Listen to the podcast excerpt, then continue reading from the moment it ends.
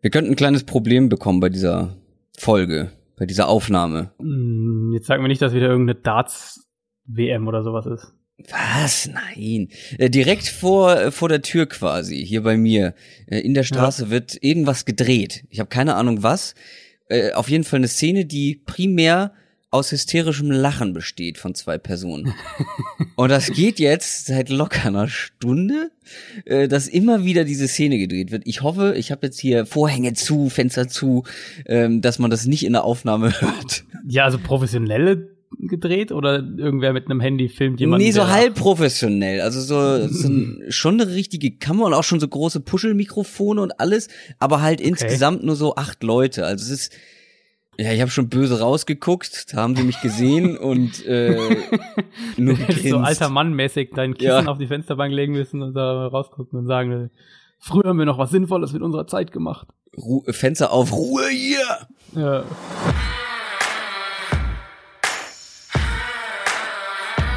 Down, Set, Talk. Der Football-Podcast mit Adrian Franke und Christoph Kröger.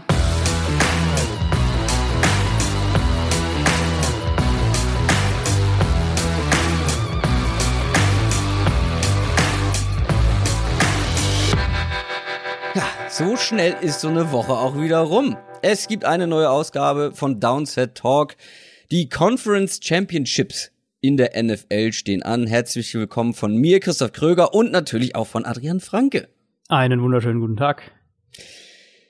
Vor allem natürlich auch herzlich willkommen an die, die vielleicht das erste Mal heute dabei sind bei so einer Folge von uns. Zu den Playoffs kommen ja vielleicht der ein oder andere noch neu mit dazu. Schreibt uns gerne mal, wie neu ihr beim Football seid. Also ich meine, äh, versteht ihr alles von dem, was wir sagen, was, was Adrian so von sich gibt. Da sind ja, also ein Kumpel hat neulich zu mir gesagt, äh, ich höre euch jetzt wirklich seit Anfang an, jedes Mal, und dann denkst du, oh, jetzt kennst du alle Begriffe, und dann kommt Adrian um die Ecke und haut noch mal einen neuen raus, wo ich denke, hä, noch nie gehört. Da musste ich sehr schmunzeln.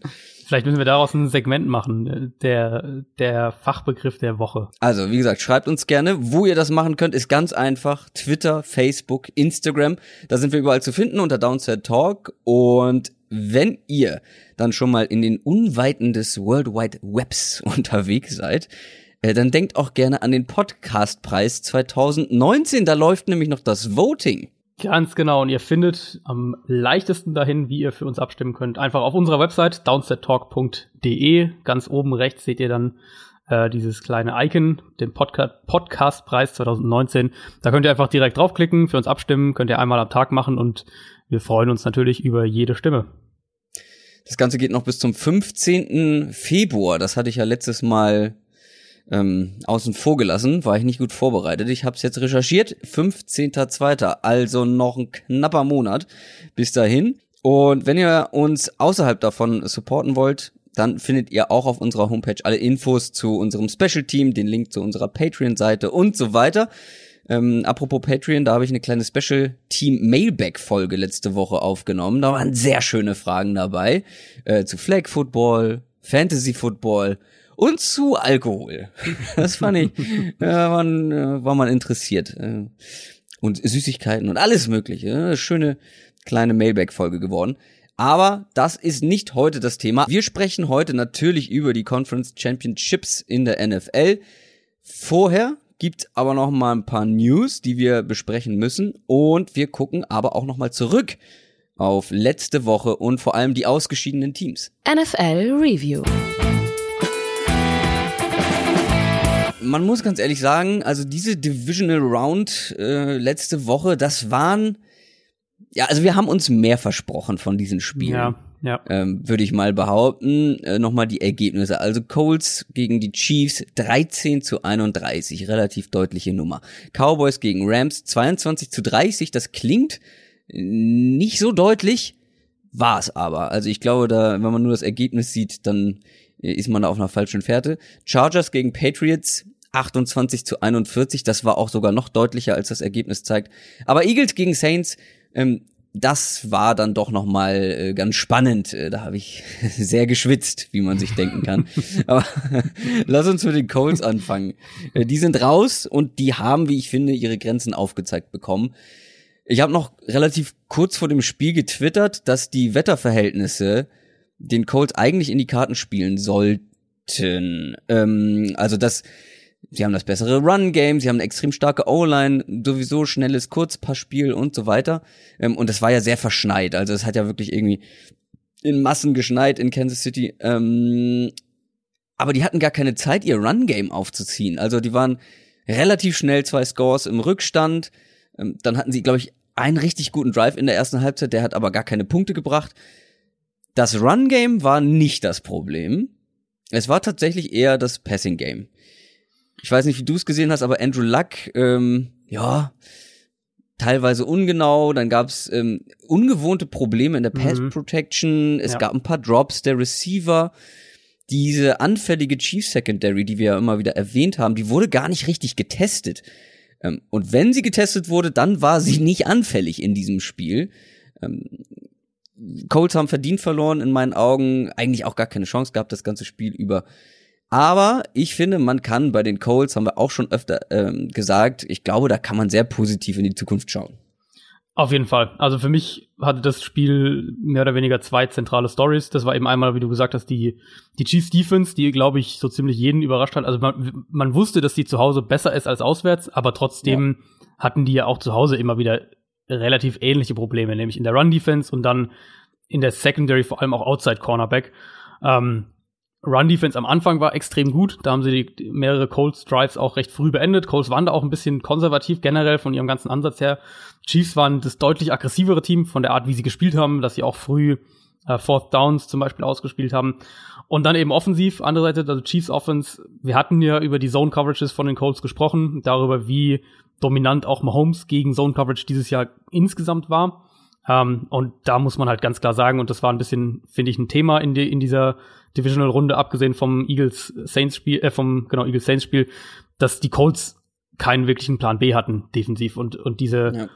diese ganzen kurzen Crossing Routes von den Chiefs, vor allem wenn sie aus äh, Run Pass Options oder aus Play Action herauskamen, die haben die Colts wirklich absolut gekillt. Und da waren immer wieder komplett offene Receiver bei den Chiefs. Die waren ja im vertikalen Passspiel eigentlich fast fast harmlos für Chiefs-Verhältnisse. Haben eigentlich fast gar nichts im, im vertikalen wirklich gemacht. Gar nichts. Äh, ich habe mal nachgeguckt. Kein einziger Pass von Mahomes, der angekommen ist, war über 20 Yards. Genau, genau. Und sie haben auch fast, also ganz wenige nur versucht für ihre Verhältnisse. Ähm, Dafür eben dann gefährlich mit diesen kurzen Routes, Crossing Routes und dann Yards nach dem Catch. Da gab's diesen, diesen äh, Sammy Watkins Catch and Run relativ früh im Spiel. Das sah, fand ich, fast ein bisschen teilweise aus wie die Saints Offense eher von der Art, wie sie gespielt haben, als wie die Chiefs Offense, die wir dieses Jahr gesehen haben. Ähm, und dann natürlich Kombination damit kein Pass Rush von den Colts. Ich hatte da gehofft, dass die, dass Indianapolis in seinen Man Coverages ein bisschen mutiger wird, mehr mit Blitzes auch arbeitet. Ähm, das war aber eben gar nicht der Fall und und da kommt man dann doch eben wieder dazu zurück, dass dass man den Eindruck hatte, äh, die Colts Defense war da einfach nicht noch nicht bereit für diesen Gegner. Aber jetzt haben wir noch gar nicht auf die Zukunft geschaut von den Colts. Ähm, ich glaube ja, ähm, also sie haben einen guten neuen Head Coach, ähm, war ja quasi so ein bisschen die Notlösung, hat sich als sehr gut herausgestellt. Sie haben ein junges, talentiertes Team. Ähm, wenn du das jetzt auf ein paar Positionen verbesserst, über die O-Line haben wir schon, haben wir schon gesprochen. Es gibt noch vielleicht so in der Defense ein paar Fragezeichen oder so ein paar Lücken zu füllen. Ähm, die haben ja deutlich besser gespielt, als man das erwartet hat äh, in der Offense ebenso, aber wenn man, glaube ich, da die richtigen Schritte macht, dann ah, sind die Colts ein ganz spannendes Team nächstes Jahr, oder? Extrem, ja. Also eigentlich fast eins der vielversprechendsten Teams, wenn wir so mal die Ausgangslage mit dem Potenzial, was noch da ist, anschauen. Also die Colts gehen mit einer unfassbaren Menge an Cap Space jetzt in die in die Offseason, ähm, haben 120 Millionen Dollar Stand heute. Kein anderes Team ist überhaupt nur bei 100 Millionen, nur zwei sind bei über 80 Millionen. Also die Colts da wirklich in einer in einer ganz ganz äh, alleinigen Spitzen, Spitzenposition, haben dazu noch einen, einen zusätzlichen Zweitrunden-Pick im, im Draft. Ähm, das ist der von den Jets, also auch ein hoher Zweitrunden-Pick. Der kommt noch von dem Trade für Sam Darnold, ähm, also für den Sam Darnold-Pick letztes Jahr. Also eine sehr, sehr gute Ausgangslage, vor allem eben, wenn man es dann mit dem kombiniert, was du gesagt hast, mit guter Head Coach, Andrew Luck ist zurück, ähm, du hast eine Basis mit der Offensive Line und wir haben ja eben diese jungen Spieler in der Defense dieses Jahr immer wieder auch herausgestellt und thematisiert und gesagt, wie, wie gut die sich schon machen und die werden sich natürlich auch weiterentwickeln. Also ich denke im Kern, die Colts werden ihrer Vorgehensweise da treu bleiben. Das heißt, sie werden mhm. in die Lines investieren. Ähm, Offensive Line, ich vermute, dass wir zumindest zum Teil eine andere rechte Seite der Offensive Line sehen werden. Und dann werden sie sicher auch versuchen, einen Top-Pass-Rusher in irgendeiner Art und Weise zu finden, um ähm, aus dem Four-Man-Rush heraus gefährlicher zu werden, was ja schon immer noch die Basis von der Defense ist. Ansonsten sehe ich Wide Receiver noch. Ich glaube, die Colts bräuchten schon noch einen zweiten wirklich starken Receiver neben T.Y. Hilton. Ähm, was ich aus meiner Perspektive nahezu ausschließen würde, sind die Gerüchte um Le'Veon Bell. Also ich glaube nicht, dass die Colts Le'Veon Bell holen. Glaube ich auch nicht. Ähm, kann ich mir nicht vorstellen. Auf die Offseason werden wir natürlich in der Offseason noch intensiver schauen. Die Free Agency werden wir natürlich begleiten. Äh, vor dem Draft, nach dem Draft. Ähm, wir wurden jetzt schon mehrfach gefragt, ob wir eine Pause machen, eine längere Pause. Also vielleicht machen wir irgendwann mal eine kleine Pause, weil einer von uns vielleicht im Urlaub ist oder so. Wer weiß, im Sommer. Ähm, aber eher aber, Richtung Sommer, genau, ja. Genau, aber vor allem so Free Agency und Draft, äh, da werden wir natürlich für euch da sein und weiterhin Folgen machen gucken wir auf die Cowboys. Ich finde es so ein bisschen ähnlich wie die Colts, die haben ihre Grenzen mhm. äh, auch aufgezeigt bekommen. Die Run-Defense fand ich ungewohnt schwach, beziehungsweise war sie auch. Ähm, beziehungsweise man hat zu sehr versucht, dieses gefährliche Passspiel der Rams zu verteidigen. Ja. Ähm, und dann war man aber auch nicht in der Lage, war man nicht fähig, sich anzupassen an das, was dann die Rams gemacht haben. Die haben mit ihrem Ansatz überrascht und die Cowboys wohl auch überrascht und dann hat man das aber nicht ähm, nicht behoben bekommen. Aber selbst wenn, ich meine, wenn man dann wieder zurückgeschwenkt wäre und hätte gesagt, okay, wir müssen jetzt den Run verteidigen, hätten die Rams halt auf eine andere Art und Weise wahrscheinlich einen Weg gefunden. Machen wir uns nichts vor. Was mich aber wieder gestört hat bei den Cowboys, das war dieses von hier bis zur Wand denken.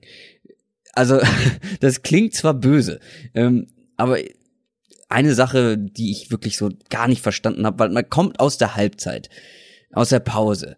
Jason Garrett sagt sogar der Reporterin, dass man Ezekiel Elliott zu wenig Möglichkeit, ge Möglichkeiten gegeben hat in der ersten Halbzeit und er auf jeden Fall mehr den Ball bekommen soll, weil er ist der beste Spieler, er muss was reißen. So, das hat er selbst der Reporterin gesagt. Dann kommt man aus der Halbzeit und die ersten drei Plays in der zweiten Halbzeit gingen alle zu Ezekiel Elliott. Die gingen alle über ihn, die waren auch alle für ihn gemacht sozusagen. Das weiß doch auch der Gegner. Vor allem, wenn der Gegner Sean McVay heißt. Glaubt Jason Garrett oder glauben die Cowboys, der Gegner hat das nicht auch realisiert? Okay, die haben wenig über Elliott gemacht. Die werden bestimmt in der zweiten Halbzeit versuchen, äh, da mehr drüber zu kommen. Das habe ich zum Beispiel. Und da waren so viele auch im Playcalling, obwohl man ja sagen muss, er war relativ mutig für seine Verhältnisse, ne? Auch mal ein ja, Fourth Down ja. ausgespielt und so. Das hat mich überrascht, aber trotzdem gab es wieder so einige Situationen, die ich nicht besonders clever fand, sagen wir so. Ja, ich finde, also die Grenzen aufgezeigt trifft es eigentlich auch ziemlich gut bei den Cowboys, weil es war ja auch so ein bisschen das, was wir die ganze Zeit gesagt haben. Wenn ein Team es schafft, das Run-Game wirklich wegzunehmen, wie sehr vertrauen wir dann, dass Dak Prescott und das Passing-Game ein Playoff-Spiel auch tatsächlich gewinnen kann. Und die Seahawks haben das halt nicht richtig rausgefordert, weil sie selbst extrem stur auf den Run, auf den Run gesetzt haben. Ähm, die Rams, und das finde ich auch spannend, weil die Rams ja die ganze Saison über eigentlich so Run-Defense war ja immer wieder mal eine Schwäche. Und Wade Phillips, der Defensive Coordinator, hat das ein, zwei Mal auch thematisiert, als er darauf angesprochen wurde und hat mehr oder weniger gesagt, ähm, so sinngemäß jetzt, wenn wir es wollen, dann können wir den Run schon auch verteidigen. Was natürlich Übersetzung, du kannst immer ähm, dich auf den Run fokussieren und dafür im Passspiel ein bisschen in der Defense mehr Risiko eingehen. Das haben wir zum Teil da gesehen. Du kannst natürlich immer einen, Spieler näher Richtung, Richtung Line of Scrimmage zum Beispiel ziehen. Also das ist ja jetzt kein, das ist ja kein Hexenwerk, jetzt, ähm, was du machen kannst, um erstmal so basic-mäßig dein Run, deine Run-Defense zu verbessern, wenn du bereit bist, in der Pass-Defense mehr Risiko zu gehen. Das haben wir zum Teil gesehen und dann auf der anderen Seite hatten wir ja vorher auch gesagt, dass das Duell ähm, zwischen der Offensive Line der Rams und der Defensive Line der Cowboys entschieden wird. Und das hätte halt nicht klarer ausgehen können. Also die Rams komplett dominiert hier, die, die Cowboys bauen defensiv ja darauf, dass der, dass der Foreman Rush ähm, möglichst ohne Hilfe, ohne Blitzing-Hilfe Druck auf den Quarterback erzeugen und den Run kontrollieren kann, um dann eben ähm, Wege für die Linebacker freizuräumen. Und das war in dem Spiel überhaupt nicht der Fall. Die Cowboys, wie du gesagt hast, haben im Prinzip versucht, ähnlich eben wie auch die Eagles und die Bears es ja gemacht haben, das vertikale Passspiel wegzunehmen, mit dem Foreman-Rush Druck zu erzeugen und Jared Goff diszipliniert, konstant zu kurzen Pässen zu zwingen. Ähm, Im Gegensatz aber zu diesen anderen Spielen war zum einen Goff da, fand ich, disziplinierter, hat diese Checkdowns auch genommen und diese kurzen Pässe. Und das Run-Game war eben deutlich besser. Und da blicken wir natürlich viel auf Scheme, auf das Blocking-Scheme, was die Rams da mit den, mit den Jet Motions vor allem machen. Ich habe das in meiner Kolumne diese Woche ein bisschen erklärt auf Spox. Ähm, aber eben auch einfach Offensive Line der Rams hat einfach ganz klar sein Matchup gewonnen und, und die, die Cowboys Front, finde ich, hat also zumindest in der zweiten, wenn wir auf die zweite Saisonhälfte schauen, war das wahrscheinlich das schlechteste Spiel, vor allem von den Linebackern, aber von der, ähm, von der ganzen Front von den Cowboys. Ja, da haben wir mal wieder jemanden gelobt, ne, mit den Linebackern. Ja, das stimmt. Ähm, die haben wir wirklich ausdrücklich gelobt und dann machen die ihr schlechtes Spiel. Ähm, aber mal ein kurzer Blick in die Zukunft der Cowboys. Wie siehst du die? Echt spannend. Die Cowboys stehen jetzt vor zwei ganz, ganz kritischen Jahren. Die haben wahnsinnig viele Leute, die sie bezahlen müssen. Ähm, mal so ein paar Namen dieses Jahr allein. Jetzt Marcus Lawrence ist ja schon auf dem Franchise-Tag. Cole Beasley, David Irving, die haben auslaufende Verträge dann würden 2019, also in, in, der nächsten Saison, würden Stand jetzt ähm, unter anderem ins letzte Vertrag, ja, Vertragsjahr gehen Amari Cooper, Lyle Collins, Jeff Heath, Jalen Smith, äh, Xavier Suafilo und natürlich vor allem Dak Prescott. Du wirst also, was dein Cap-Management und, und dein ganzes Teambuilding angeht, jetzt echt ein paar sehr, sehr große Entscheidungen treffen müssen. Das fängt jetzt mit Demarcus Lawrence ganz konkret an. Und dann folgen äh, vor allem eben Cooper und Prescott. Das ist der der krasseste Sprung sicher auch. Die kosten im Moment beide fast überhaupt nichts. Die haben zusammen einen kombinierten Cap-Hit von ein bisschen mehr als einer Million Dollar dieses Jahr. Ähm, Cooper, wenn der 2019 keinen neuen Vertrag hat, dann ist er ja schon mit der Fifth-Year-Option auf 14 Millionen Dollar Capit und wenn die Cowboys mit Prescott verlängern, wirst du da auch in den 20 Millionen Bereich im Jahr kommen. Ähm, also sprich, da haben wir, reden wir echt schon davon, dass zwei, zwei Säulen in deiner Offense von ein bisschen über eine Million auf tendenziell so Richtung gute 30 Millionen Cap-Hit hochgehen.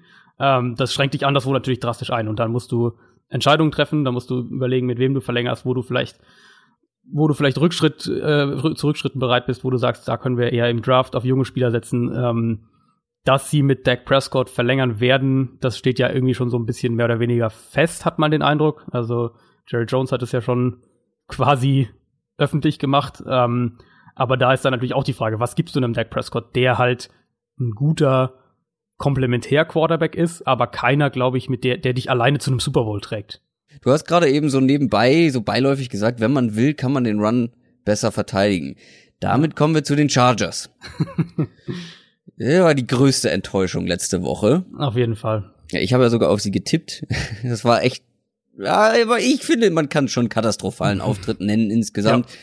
Vor allem, wir haben zwischendurch geschrieben, wir haben nach diesem ersten Patriots Drive haben wir uns ein paar Nachrichten geschickt. Also ich habe das auch vom Gameplan nicht verstanden. Da verteidigst du das Ganze gegen die Patriots total passiv, over the top, richtig weit weg von der Line of Scrimmage. Ich habe mir die ersten zwei Drives der Patriots nochmal angeguckt. Da gab es auch keine Adjustments, die da gemacht wurden äh, nee. bei den Chargers. Also die haben so getan, als würde das Deep Passing, also das vertikale Passspiel der Patriots das gefährliche Ding überhaupt sein. Und stattdessen lässt man die Flats offen, underneath lässt man ganz viel offen. Ähm, und das hat man dann halt eben auch nicht so richtig behoben bekommen. Ich meine, sonst hätte James White keine 15 Receptions gehabt. Ähm, Respekt an dich, du hast ihm wortwörtlich einen arbeitsreichen, ein arbeitsreiches Spiel vorher gesagt und er hat, glaube ich, einen ja. neuen Rekord aufgestellt für die meisten Receptions in, der, in einem Postseason-Spiel oder irgendwie so. Ähm, da lagst du mal vollkommen richtig. Und ich will dir äh, vor allem auch deinen Einfluss auf die NFL nicht absprechen, aber wenn du, Adrian Franke, genau dieses Matchup mit James White und dem Kurzpassspiel und ne, das alles, was wir letzte Woche oder was du vor allem letzte Woche so als Knackpunkt ausgemacht hast, wenn du das kannst, warum kann das der Trainerstab der Chargers nicht? Ja, das, äh, das ist wirklich auch, das fand ich auch brutal enttäuschend, weil, und das ist ja an sich, wenn wir mal bei den Chargers zurückschauen, ich musste da jetzt dann dran denken in der Vorbereitung auf die Folge, ähm, wir hatten bei den Chargers ja nicht diese direkt, Sachen direkt, aber ähnliche Sachen in der, in, im Laufe der Saison auch schon einige Male kritisiert. Wenn du dich erinnerst, als die, als der Pass Rush noch nicht so da war, als Bosa noch gefehlt hat und so weiter, mhm. ähm, dass sie halt trotzdem wahnsinnig starr in ihren Konzepten, in ihren grundsätzlichen Konzepten sind. Also diesem Cover 3 und, und Foreman Rush ganz, ganz wenig bereit nur zu blitzen, obwohl sie gute Blitzer haben, allen voran natürlich in Durbin James, hm, waren sie da sehr, sehr, haben sehr, sehr auf ihrem System beharrt und haben was natürlich einerseits auch gut ist, wenn es funktioniert. Also wenn du in mhm. deinem System spielen kannst und es funktioniert, dann hast du immer einen Vorteil, weil du in den allermeisten Situationen schneller spielst, weil du, weil die Spieler das System kennen und wissen, wo sie genau wann wie sein müssen. Aber in Spielen, wo es halt nicht funktioniert hat oder auch bei Gegnern, wo es im Vorhinein eigentlich klar war, dass es so nicht funktioniert, da haben halt echt die Anpassungen gefehlt. Und das war in dem Spiel dann mit Abstand am krassesten sichtbar. Die Chargers, ich habe mir aufgeschrieben nach dem Spiel, die hatten nicht nur keinen Plan B, sondern der Plan A war halt auch so offensichtlich daneben, ja. dass man das halt eigentlich schon nach dem ersten Drive von den Patriots sehen konnte. Ähm, und auch das ist halt eigentlich kein Geheimnis. Diese, diese softe Zone Coverage ist gegen Brady eigentlich schon sowieso ein Todesurteil. Das ist, ja. das haben wir schon so oft gesehen. Ähm, weil er eben der Quarterback ist, der bereit ist, dich mit 100 Kurzpasspässen, äh, Kurzpass-Situationen äh, in irgendeiner Art und Weise zu zerlegen, wenn, wenn du ihn dazu zwingst oder wenn du ihm die Möglichkeiten gibst, andersrum gesagt. Ähm, dann haben wir eben auch das, was wir halt ein bisschen erwarten konnten, diesen Power Football von den Patriots gesehen. Wie erwartet viel ähm, 21 Personnel, also mit einem Fullback noch zusätzlich auf dem Feld und sehr, sehr gutem Tight End Blocking. Gronkowski war da extrem stark. Das, darauf hatten die Chargers halt auch keine Antwort. Und auch das ist nichts, was die Patriots zum ersten Mal gemacht haben, sondern ganz im Gegenteil. Die, die haben das im Prinzip vor allem die zweite Saisonhälfte, aber eigentlich schon zu großen Teilen die ganze Saison über sehr, sehr gerne gespielt. Und die Chargers haben gegen die Ravens natürlich das im Run-Game sehr clever gemacht, mit den, mit, dass sie mehr auf Speed gesetzt haben und mit ihrer Defensive Line gegen die Ravens ganz, kannst du auch ganz anders spielen.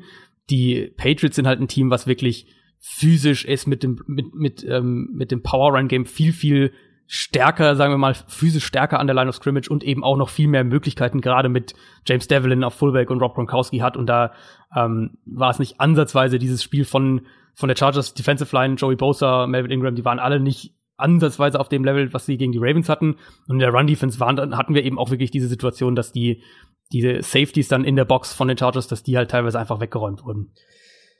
Und in den ersten zwei Drives war es noch nicht mal so, dass die viel mit, mit zwei Tight Ends oder mit einem Fullback gearbeitet haben. Das waren, war ganz klassisch, es war Gronk und ein Running Back. Ähm, und es hat trotzdem gereicht, weil ja, ja. sie immer, wie du schon gesagt hast, diese softe Zone Coverage gespielt haben. Also die Safeties, die da ähm, häufiger mal, sie haben halt nicht diese sieben Safeties äh, viel gespielt oder äh, sieben Defensive Backs viel gespielt, ähm, aber manchmal auch nur einen Linebacker zum Beispiel äh, auf dem Feld gehabt und das war bei denen immer so. Also äh, zum einen hatte ich das Gefühl, sie waren in in diesen Zone Coverages nicht sicher, also nicht gut, kurz gesagt. Und vor allem war bei denen immer der erste Schritt ging eigentlich immer nach hinten und dadurch war, hatte halt James White aus dem Backfield, aber auch Sony Michel im Screen Game zum Beispiel, hatten sie einfach mehr Platz und dann kannst du mit Speed halt eben auch nichts aufholen, wenn dann ein O-Liner äh, pullt und dich wegblockt oder ein Gronkowski, ähm, der sehr eindrucksvoll im, im Run-Blocking war, dich wegblockt. Und ich meine, ich habe ja den Fehler bei den Chargers gemacht, ich habe ihnen ja Kreativität unterstellt durch diesen Geniestreich in dem Ravens-Spiel. Ne? Es war ja nicht ich meinte ja nicht hier, dass du genauso wieder mit äh, allen sieben äh, Defensive Backs aufs Feld laufen sollst, sondern ich dachte, dass man sich da was Kreatives überlegt, um das zu verhindern. Ähm, oder halt auch mal so ein Safety äh, in Man Coverage auf James White abstellt. Vielleicht wäre das auch mal eine ja. Möglichkeit gewesen. Ja, aber die haben ja ich, fast also wenig, die haben ja fast keine Man Coverage gespielt. Ja, und ich glaube, dass du sogar wirklich auch mit diesen, mit einem mit vielleicht nicht so viel sieben äh, Defensive Back Coverages, aber mit sechs Defensive Backs, dass du da schon auch was in so einem Spiel gegen die Patriots machen kannst, wenn du eben mehr bereit bist, in, in Man Coverage zu gehen oder zumindest diese Zone Coverages aggressiver spielst, dann hast du sicher immer noch hier und da das Problem mit dem mit der äh, physischen Unterlegenheit im Run Game, klar. Aber man darf ja auch nicht vergessen, so, so dominant es dann im Run Game teilweise auch war von den Patriots, ähm, dass Brady, ich glaube, 340, 350 Passing Yards in dem Spiel hatte. Also das war ja schon auch ein Spiel, was übers Passing Game mit gewonnen wurde. Das war jetzt ja nicht so, dass die, ja. dass die Patriots hier für 260 Yards gelaufen sind und Brady halt 100 Yards Passing hatte, sondern ja, aber war es ja, waren halt kurze Pässe vor allem, ne? Genau, genau. Und die kannst du halt wegnehmen eigentlich. Also zumindest hast du eher eine Chance, die wegzunehmen, wenn du, wenn du auch mit Geschwindigkeit in der Underneath Coverage arbeitest. Ähm, und die Chargers hatten halt eigentlich das Personal dafür auf dem Feld, ja. aber haben es nicht im Scheme umgesetzt. Und das war, habe ich auch nie verstanden, das ganze Spiel über, warum sie da so ähm, einen Plan hatten, der eigentlich wirklich von Anfang an komplett zum Scheitern verurteilt war. Das ist ja genau das, also bei, bei Edelman zum Beispiel. Edelman ist definitiv nicht der schnellste Receiver, aber unglaublich ja. ähm, gut darin, diese Soft Spots in, in Zone Coverages zu finden. Und wenn du dann eine softe Zone Coverage spielst, dann findet Edelman, findet und Gronk ja im Prinzip genauso. Die finden dann halt, ähm, die finden halt freie Fläche und Brady ist einfach in der Lage, das genauso zu tun. Und mit Man Courage stellst du ja den Quarterback vor, ähm, also du musst einfach genauer sein, ähm, weil du meistens besser an den Leuten dran bist und wenn das dann halt so Leute wie Edelman oder Gronk sind, die halt eben natürlich kann Edelman sich auch Separation in Man Courage erspielen, aber es ist halt noch mal was ganz anderes. Also da war ich echt enttäuscht. Das war in meinen Augen die völlig falsche Herangehensweise für den falschen Gegner. So, also da, das war wirklich, das hat richtig gepasst für die Patriots im positiven ja. Sinne und für die Chargers ja. im negativen Sinne. Ähm, so, und jetzt äh, die Chargers natürlich, äh, Philip Rivers wird nicht jünger. Wie siehst du da die kommenden Monate? Ähm, haben jetzt nicht so einen krassen, krasse Aufgaben wie die Cowboys vor der Brust und auch sicher eine ganz andere Situation als die Colts. Ähm, einige solide Spieler, die auslaufende Verträge haben, Brandon Meebane zum Beispiel, Jason Verrett auch, äh, Denzel Perryman gehört dazu, Agent Phillips auch, also jetzt keine Monsternamen, keine Marcus Lawrence zum Beispiel, aber halt Spieler, die so wichtige wichtige Säulen insgesamt einfach sind, wenn man jetzt das mal so ein bisschen ausweitet. Perryman dieses Jahr auch wieder unheimlich gegen den Run gefehlt, als er dann verletzt war. Äh, Meebane ist ein solider Interior Defensive Lineman. Phillips ja einer dieser Safeties, die sie dann auch die ganze Saison über eigentlich intensiv in der Box eingesetzt haben. Ich denke, die Priorität aber wird sein, ähm, die Interior Offensive Line zu verstärken. Das sollte die Priorität ja. sein. Und ich denke, da werden sie auch am ehesten wenn wir jetzt von, von wo sie vielleicht Geld ausgeben oder einen hohen Draftpick investieren, denke ich, dass das da mit dazugehören wird, weil da, da musst du ansetzen, um nochmal 2019 einen Run zu starten. Und das ist sicher das Ziel, weil jetzt, ja. du wirst, du hast vielleicht noch ein, zwei Jahre maximal, würde ich jetzt sagen, ähm, mit Rivers auf diesem Level. Dann hast du nächstes Jahr im Idealfall Hunter Henry auch wieder zurück und dann bist du auch wieder ein Contender, ganz klar. Aber diese Schwachstelle, und das war ja haben wir auch von Anfang an eigentlich gesagt, zum Start der, Play der, äh, der Playoffs, diese Interior Offensive Line, das war die Schwachstelle und die hat sich auch in mehreren Spielen bemerkbar gemacht. Auch in, in der Regular Season, genau, und auch in dem jetzt wieder. Hattest du Linebacker noch als so Schwachstelle gesagt äh, am Anfang? Ja, also Denzel Perryman äh, natürlich, das ist ja. ja. ist da so der der Name, wo sie sicher auch versuchen werden, den zu halten, aber ansonsten Linebacker Tiefe sicher auch ein, ja, genau, ja. genau. Kommen wir zu den Eagles. Äh, ich habe schon gesagt, die haben mich mal wieder ganz schön äh, zum Schwitzen gebracht ein Viertel lang aber nur. Ähm, nach diesem ersten Viertel, beziehungsweise nach der ersten Interception von Foles ging gar nichts mehr. Das lag zum einen an den Saints, die das gut adjusted haben, ähm, sich gefangen haben, zum anderen an Verletzungen, auch noch während des Spiels. Ähm, da mussten einige zwischenzeitlich mal raus. Aber es lag auch an den Eagles selber. Wie hast du das Ganze gesehen? Es lag auch an den Eagles selbst, trifft glaube ich, ganz gut. Ähm, zum Teil das Run-Game, das erwartungsgemäß, muss man vielleicht sagen, ja. überhaupt nicht funktioniert hat gegen die, gegen die Saints. Ähm, genau, und dann war es aber eben auch Nick Foles, der natürlich die, die Eagles brutal gut in das Spiel gestartet, eigentlich ein, ein absoluter Bilderbuchstart, direkt Interceptions, zwei Touchdowns schnell hintereinander. Da, wenn, wenn man das vorher gesagt hätte, glaube ich, hätten sehr, sehr viele Leute auf die Eagles getippt. Ähm, aber dann fand ich, war auch Foles im weiteren Verlauf echt schwach und, und zwar vor allem eben auch aus einer sauberen Pocket heraus, also wenn er keinen Druck gegen sich hatte, ja. mehrere sehr, sehr krasse Fehlwürfe, ähm, wo er zu kurz wirft, zu hoch wirft, daneben wirft. Auch bei der, bei der, ich glaube, bei der ersten Interception ähm, war das so, das vertikale Passspiel war nicht auf dem Level, das wir in den letzten Wochen mit Foles hatten. Und du kannst dann eben von der Defense und vor allem eben, wenn da teilweise noch Fletcher Cox fehlt, kannst du nicht erwarten, dass die in New Orleans eine 14-Punkte-Führung über drei Viertel verteidigen. Das wird hey, quasi keine fast Punkte nie machst. funktionieren. Genau. Ähm, ich fand, die Saints hatten schon auch echt Mühe und also gerade offensiv, das war ja auch am Anfang, dann hat man so ein bisschen den Eindruck gehabt, die sind, ich weiß nicht, also ich auch ein bisschen den Eindruck, die sind nervös, so wirkte das ein bisschen. Ähm, mit leichten Fehlern, die man so eigentlich von den Saints nicht kennt, hatten dann natürlich einmal diesen Fake-Punt und dann kamen auch ein, zwei Big Plays hinterher mein Eindruck war am ehesten, dass sie sich ähm, in das Spiel reingearbeitet haben, am ehesten. Und dann aber hat man auch die Saints Offense gesehen, die wir halt kennen und auf die wir dann später noch kommen mit vor allem Kurzpassspiel, Intermediate Passing Game, so diese, diese Reichweite, Yards nach dem Catch und äh, Michael Thomas natürlich ein absolutes Monster. Oh ja, aber wie du schon sagst, darüber werden wir nachher natürlich noch ausführlicher sprechen, ähm, wenn es um die kommenden Spiele geht. Also bei den Eagles muss ich sagen, muss man Respekt zollen für die Leistung, die sie noch vor allem dann auch defensiv gebracht haben mit so vielen ja. Verletzten in der Secondary. Und wenn ich schon die, die Cornerbacks kritisiere, so wie letztes Mal, Levante Maddox oder äh, LeBlanc, die haben teilweise gegen die Saints richtig, richtig gut gespielt. Äh, in Coverage, LeBlanc vor allem. Ähm, das war tatsächlich gar nicht mal so das Problem. Ähm, du hast Thomas angesprochen, da habe ich äh, für nachher noch mal so ein paar Sachen rausgesucht, äh, was dann vielleicht bei den Eagles eher das Problem war.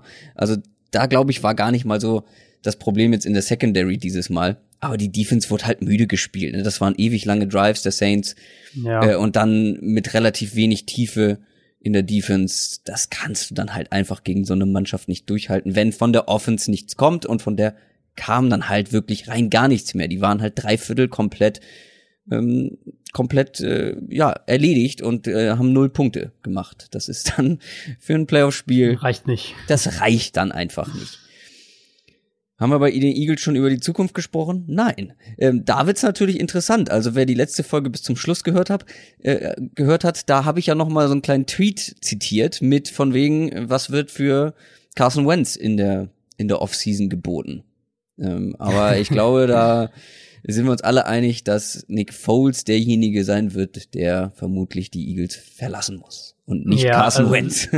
das, ähm, die Diskussion ist eigentlich schon auch, wenn man sich mal so ein bisschen mit Abstand anschaut, ist es eigentlich auch ziemlich verrückt. Dass, äh, ja, wir wurden ja wieder dafür äh, kritisiert, dass wir schon wieder Nick Foles als inkonstant ja. äh, bezeichnet haben, ja. was aber einfach stimmt. Ähm, ja, als Argument und, wurden die Postseason Games genommen, aber dann muss man ja die über 50 Regular Season Games vielleicht auch noch mal mit dazu nehmen. Und ich finde, auch in diesem Spiel hat man es wieder gesehen. Er schwankt einfach nicht unbedingt von Wurf zu Wurf, aber vielleicht so von Drive zu Drive. Ja, genau. Und das ist, ähm, es ist halt auch schwer, einfach Nick Foles zu erklären. Also ja, geht ähm, ja nicht. Dieses, das ja, ist ja völlig krasse, unvorhersehbar. Äh, was wir jetzt eigentlich, bis auf jetzt das Saints-Spiel, hatten wir jetzt zwei, zwei Saisons lang Nick Foles in den Spielen, die die Eagles gewinnen mussten, teilweise unfassbar. Und sobald es halt irgendein anderes Spiel war, also die komplette Regular Season letzte Saison, wo er dann reinkam, und auch dieses Jahr am Anfang der Saison, ähm, eine richtig schwache Leistung. Also wirklich größtenteils wirklich schwache Leistung. Und dann, es ist, es ist schwer, es irgendwie, vielleicht ist es halt wirklich dieses, er ist irgendwie ruhiger in diesen großen Spielen und deswegen fällt es ihm dann leichter, da gute Leistungen zu bringen. Ich weiß es nicht. Man kann es nicht, man kann es nicht analysieren, finde ich. Ähm, was wir aber auf jeden Fall schon wissen, Doug Peterson, der Headcoach von den Eagles, hat auf der Pressekonferenz am Dienstag nochmal bestätigt, dass Carson Wentz der Quarterback der Zukunft ist und man konnte auch in seinen anderen Aussagen ähm, so zwischen den Zeilen eigentlich relativ klar lesen, dass Foles nächstes Jahr nicht mehr in Philadelphia sein wird. Das wäre ja auch ein absurd, finanziell gesehen eine ziemlich absurde Geschichte für die Eagles, wenn sie das machen würden. Ähm, Wentz hat natürlich viel mehr Potenzial und, und wie gesagt, bei Foles darf man halt die, die andere Seite der, der, der Spiele nicht vergessen. Ähm, das ist irgendwo natürlich so die prominenteste Personalie von, von den Eagles, wenn wir jetzt auf die Offseason schauen. Gerade auch wenn man den Rest der Liga so ein bisschen in, in, mit dazu zieht und dann gibt's ja eben doch wieder irgendwie jedes Jahr dieses Quarterback-Karussell. Aus Eagles Sicht theoretisch ja gar nicht so ein großer Impact, weil du natürlich eigentlich auf Carson Wentz setzt und dementsprechend gehst du ja davon aus, dass du, dass Carson Wentz nächste Saison von Anfang an spielt und dann äh, die Backup-Quarterback-Position hoffentlich aus deiner Sicht gar nicht so eine große Rolle spielt. Vielleicht so ein bisschen die spannende Frage, was machst du irgendwo in der Secondary noch? Da haben sie ja jetzt mehrere hohe Draft-Picks in Cornerbacks vor allem investiert. Vertraust du denen? Gibt's da noch mal ein Upgrade? Ähm, Offensive Line haben wir mehrere Leute, die älter werden, wo man ab, man warten muss. Jason Peters zum Beispiel, ähm, Kelsey ist glaube ich auch nicht mehr der jüngste, war, ob da vielleicht früher oder später Leute auch zurücktreten. Das kann man ja auch nie ausschließen. Aber ansonsten gibt's jetzt für mich nicht so krasse Baustellen. Ich würde immer noch bei den Eagles gerne mehr Speed auf Receiver sehen. Also ja. ein, paar, ein, zwei schnelle Receiver ja. würden den, glaube ich, wirklich sehr, sehr gut tun. Und ein Upgrade auf Running Back, glaube ich, könnten die Eagles auch gut gebrauchen. JHIs Vertrag läuft ja meines Wissens nach sowieso jetzt aus. Ähm, da vielleicht irgendwen reinholen, der den du auch im Passspiel gut einsetzen kannst und der ein bisschen mehr Konstanz da reinbringt. Ja, da gibt's ja einen ganz guten Free Agent. da gibt's immer einen ganz guten, der auch schon mit den Eagles in Verbindung gebracht wurde, ähm, zum, zur Trade Deadline dieses Jahr, äh, diese Saison. Aber das ist kein, also das ist ein Team, was nächstes Jahr auch wieder zu den, zum, zumindest zum erweiterten äh, Titelanwärterkreis gezählt werden kann. Davon bin ich eigentlich relativ überzeugt. Ja, und auch das Coaching, also auch da muss man Respekt zollen, weil dann eben mit so vielen Verletzten trotzdem ähm, ja so eine Leistung zu bringen und es so weit zu schaffen, da muss dann auch das Coaching stimmen. Und das ähm, nach anfänglichen Schwierigkeiten in ja. der Saison, da hattest du sie, glaube ich, auch ein bisschen kritisiert. So, das ist nicht das, was wir aus der letzten Saison kennen von den von den Eagles, auch in Sachen Playcalling nicht. Finde ich, haben sie sich schon gefangen. Dann auf jeden Fall, ja, da haben sie sich gebessert. Ja, jetzt haben wir schon lange über die ausgeschiedenen Teams gesprochen. Wir sprechen noch nicht über die Teams, die noch mit dabei sind, sondern wir schieben noch ein paar Head Coaches zwischen äh, rein. Dazwischen wollte ich sagen. Wie auch immer. News aus der NFL. Äh, wir haben über Kingsbury, Bruce Arians und Matt LeFleur ähm, die ersten drei neuen Head Coaches schon gesprochen und zwar in der letzten Folge. Wer das nicht gehört hat und wen das interessiert, kann da noch mal reinhören. Ähm, es gibt aber jetzt noch zumindest drei sichere neue Head Coaches bei den Browns, den Jets und den Broncos. Klär uns auf. Ja, lass uns am besten mit den Jets ähm, anfangen. das war irgendwie das, was gestern ja auch sehr oh. auf Social Media rumging. Ähm, äh, das musst du erklären, das kannst du nicht ja. einfach so stehen lassen. Also ich ja. glaube nicht, dass alle das, das gesehen haben. Ähm, die Pressekonferenz von Adam Gaze bei den New York Jets. Großartig. Sehr, sehr, sehr merkwürdig, wo er ähm, wie er da mit den Medien umgeht, nicht im, im Sinne von, dass er irgendwie äh, irgendwie was respektlos machen würde oder sowas, sondern wie er sich einfach nur verhält, wie er im Raum die ganze Zeit suchend rumschaut, wie er äh, wirklich teilweise guckt, als würde er irgendwelche Dinge sehen. Ähm, Tacos. Äh, sehr, ein Tacos sehr schönes Video. Ja, ähm, schaut's euch gerne mal, falls ihr es noch nicht gesehen habt, auf Twitter oder so, sucht einfach Adam Gaze, findet ihr sofort. Er, er wirkte sehr, sehr ähm, als wäre es wäre es wäre ihm sehr sehr unwohl, kann man es vielleicht am ehesten sagen. Und ich habe dann ähm, das auch so ein bisschen auf auf Twitter verfolgt halt und ein zwei Tweets dazu gemacht und dann hat mich auch ein sehr sehr treuer Dolphins Fan darauf hingewiesen, dass ähm, für die Miami Beatwriter und für, für die Leute, die jetzt diese regelmäßigen Dolphins-Pressekonferenzen auch verfolgt haben, dass das gar nichts Überraschendes ist. Also, dass er teilweise auf Pressekonferenzen oft so merkwürdig rüberkommt, ähm, was mich wirklich gewundert hat, weil ich kenne Adam Gates ansonsten nur von, von Einzelinterviews oder von, von Interviews unter, unter mit zwei Interviewen oder irgendwie sowas. Ähm, ich habe auch selbst schon mit ihm in London gesprochen und ich hatte, fand ihn da immer extrem relaxed eigentlich. Anscheinend aber dieses PK Setting macht irgendwas mit ihm. Ich kann es also man kann es nicht erklären. Ähm, also ich habe schon Leute auf Ketamin gesehen, die sahen so ähnlich aus. Also die, also der hat wirklich geguckt, als er da hing. Ja, was, was sehr, sehr merkwürdig. Ja, also, also auch also ja kann man eigentlich nicht wirklich erklären, außer vielleicht ist es irgendeine Lampenfieber-Geschichte, keine Ahnung. Sportlich finde ich es nach wie vor spannend. Ich hatte Adam Gaze ja, ich weiß gar nicht, ob wir darüber mal im Podcast auch gesprochen haben, aber ich hatte Adam Gaze auf jeden Fall als einen der interessanteren Headcoach-Kandidaten auf dem Markt ähm, jetzt zum, zum Ende der letzten Saison quasi, als dann die Entlassung feststanden. Du hast in New York jetzt endlich mal einen offensiven Coach nach Jahre, jahrelangen defensiven Headcoaches, der für mich auch immer noch aus der Dolphins Offense in den letzten Jahren mehr gemacht hat, als das individuelle Potenzial vermuten ließ, würde ich jetzt mal vorsichtig formulieren. Und du hast natürlich auch einen Coach, der mit ganz verschiedenen Quarterbacks, ganz verschiedenen stilistischen Quarterbacks zusammengearbeitet hat. Und ähm, ich denke, oder Idealausblick, Ausblick, äh, wir sehen in New York endlich offensive Stabilität und auch ein auf die Offense aufgebautes Team, ein Team, das ja eigentlich seit, seit ganz langer Zeit immer um die Defense herum aufgebaut war, jetzt dann mal um die Offense herum aufgebaut und im Idealfall eben dann dadurch auch den richtigen Weg für Sam Darnold und vor allem Kontinuität. Die Jets hatten seit 2011 im Prinzip sechs verschiedene offensive Systeme, mal mhm. größer, mal kleinerer Unterschied, aber ähm, da war halt fast überhaupt keine Kontinuität, was natürlich auch daran lag, dass sie die ganze Zeit defensive Headcoaches hatten und die offensive äh, Seite so ein bisschen mehr noch durchrotiert ist. Ähm, die vielleicht die, sogar die größte Frage, und dann kommen wir doch wieder ein bisschen weg vom Sportlichen bei Gaze, ist für mich die menschliche Ebene, weil es rund um seinen Abschied aus Miami ja doch einige Geschichten gab, wonach der ähm, im Umgang mit den Spielern, sage ich jetzt mal, nicht einfach nicht bei jedem gut ankommt. Und, und es gibt dann verschiedene Leute aus, aus NFL-Kreisen, die dann, die einen sagen halt, der, der kann nicht gut mit, mit, äh, mit Veterans, also mit, mit langjährigen Spielern, mit verdienten Spielern kann er nicht gut umgehen. Andere sagen, er, er ist halt einer, der wirklich hohe Standards an alle setzt. Und zwar ist egal, ob du jetzt in deiner achten Saison oder in deiner ersten bist. Und das dann eben bei manchen Spielern nicht gut ankommt. Also, das ist sicher was, was man im Auge behalten sollte. Dazu natürlich dann passend die Nachricht von gestern, dass vermutlich tatsächlich Greg Williams der Defensive Coordinator sein wird. Und menschlich da, auch eine Eins. äh, Ja, da muss man sich, also wer Hard Knocks gesehen hat mit den Browns, muss man sich ja schon so ein bisschen fragen, wie lang es vielleicht dauert, bis es zwischen Gaze und Williams mal krachen könnte. Apropos Browns, die haben auch einen neuen Headcoach von uns gelobt. Jetzt Headcoach Ja. Freddy Kitchens. Das muss doch dir auch extrem gut gefallen, äh, dass Freddy Kitchens in, in Cleveland bleibt. Also Ja, ich bin ein riesiger sowieso. Fan. Ähm, ich bin wirklich ein riesiger Fan von der Entscheidung, weil also Kitchens auf der einen Seite bringt, ähm, fangen wir kurz an, wer es jetzt gar nicht weiß, Kitchens war letztes Jahr der, der Offensive Coordinator, der übernommen hat, nachdem die Browns ja äh, mehrere Coaches entlassen haben. Der bringt auf der einen Seite die Erfahrung mit, hat jetzt über zehn Jahre als NFL-Coach auf dem Buckel, hat offensiv alles außer Wide Receiver und Offensive Line schon direkt gecoacht, also Tight Ends, Quarterbacks, Running Backs ähm, und jetzt eben auch Offensive Coordinator. Und du hast jetzt, glaube ich, wirklich auch deinen Mann gefunden, um eine Offense zusammen mit und für Baker Mayfield zu installieren. Und das haben Mhm. wir im, im Laufe der letzten Saison schon einige Male gelobt, wie beachtlich da auch vom Scheme her der Turnaround tatsächlich war, ähm, den die Offense dann hatte, nachdem äh, Todd Haley entlassen war.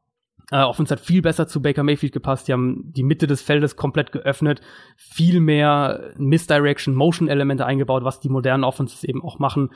Die Routes wurden viel besser aufeinander abgestimmt im Vergleich vor allem zu diesen Isolation Routes, die Hugh Jackson und Todd Haley haben spielen lassen. Und dann hat er eben offensichtlich auch menschlich einen super Draht zu Mayfield. Und ich glaube, das darf man, ähm, das darf man da auch nicht unterschätzen. Dann gefällt mir da bei den Browns auch extrem, was die mit den Coordinators gemacht haben. Äh, Todd Monken, letztes Jahr der Offensive Coordinator bei den Bucks, für mich, wenn ich jetzt auf einen setzen müsste, äh, ein sehr früher Kandidat, um nächstes Jahr konkret als Head Coach irgendwo gehandelt zu werden, wird in NFL-Kreisen schon extrem geschätzt und die Offense-Einflüsse, die er mitbringt, vor allem ähm, kommt aus einer aus der Air Raid Offense, also sehr sehr aufs Passspiel eben auch äh, fokussiert, sehr viel mit mit vertikalem Passspiel, aber auch diese diese ganzen Mesh-Konzepte, all diese Sachen, die werden super zu Mayfield passen, da bin ich eigentlich von überzeugt. Und ich glaube auch, dass, ähm, das sage ich auch als Cardinals-Fan, dass Steve Wilkes als Defensive Coordinator da gut hinpasst, ähm, weil du das Personal für eine aggressive 4-3-Defense hast, die Steve Wilkes ja spielen lassen will und, und das Personal dafür hat er in Arizona nie gehabt. Ähm, dazu eben hat er auch einen, einen Background als Defensive Backs Coach, das heißt, du kannst Spieler wie Denzel Ward, wie Jabril Peppers, Demarius Randall, die kannst du weiterentwickeln und ich könnte mir vorstellen, dass das echt auch im, im Trainerstab super miteinander funktioniert. Da hast du alles zu gesagt zu dieser Verpflichtung. Ähm, ich bin natürlich, ich finde das super, dass er auf jeden Fall bei den Browns geblieben ist, dass er jetzt Head Coach ist. Das ging schnell, finde ich. Also jetzt vom, vom Quarterback Coach zum Head Coach innerhalb von ein paar Monaten. Ähm, aber trotzdem, das, ähm, ich habe mir auch jetzt die Pressekonferenzen und so Interviews mit ihm angeguckt. Ja, krasse, ist- krasses Gegensatz auch, ne? Zu, Ja. wenn wir jetzt zu Adam Gaze schauen, wo, du- wo er echt den Eindruck hast, der will am liebsten nur weg. Ja. Und jetzt, und Freddy Kitchens, ähm, ich hatte das irgendwann vorgestern, glaube ich, auch rausgetweetet, ähm, erinnert mich so ein bisschen an Bruce Arians, hat auch in Arizona ja die ganzen Jahre unter Arians, war die ganze Ja, Zeit stimmt, mit dabei ja. im, im Trainerstab. Ähm, ganz, ganz anderer Typ, einer, der halt es auch wirklich, glaub ich, soweit man das von uns aus beurteilen kann, der dieses ganze Menschliche auch extrem gut hinkriegt. Auch jetzt im Vergleich zu Hugh Jackson, wenn man sich da die Pressekonferenzen Ja, gut, ja. anguckt, ist auch was ganz anderes. Also die Ja. Browns sind einen offensiven Weg gegangen, die Denver Broncos ganz anders, die haben sich einen ehemaligen Defensive Coordinator geholt. Ja, und das finde ich spannend. Ähm, also Vic Fangio von den Chicago Bears galt ja schon jetzt lange als ein Kandidat, bei dem sich auch viele gewundert haben, warum es so lange dauert, bis der mal wirklich einen Headcoach-Posten bekommt.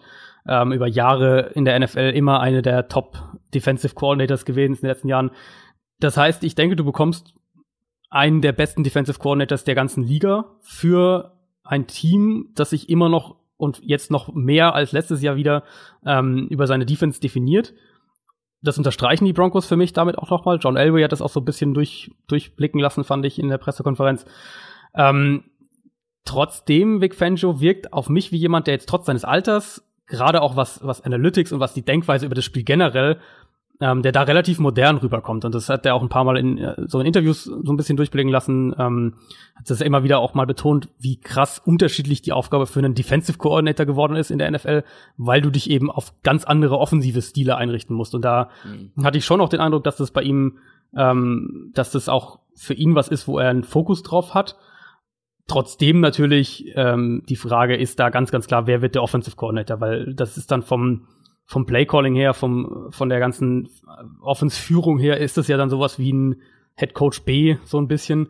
Äh, schien ja zuerst Gary Kubiak zu werden, der jetzt aber wohl nach Minnesota geht.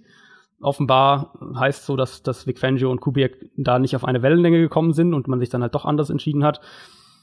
Für mich klingt vieles so, dass Fangio Interesse dran hat, ähm, in die Richtung der Kyle Shanahan Offense zu gehen. Das klingt so ein bisschen für mich so und, und ähm, er hat jetzt auch den Quarterbacks Coach von den 49ers zum Interview bekommen. Den haben die 49ers geblockt in den letzten Wochen, mehrere Male, glaube ich sogar.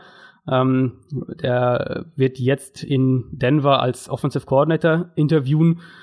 War noch nie ein Offensive Coordinator außerhalb vom mittleren College-Level, also sehr, sehr spannende Geschichte auch.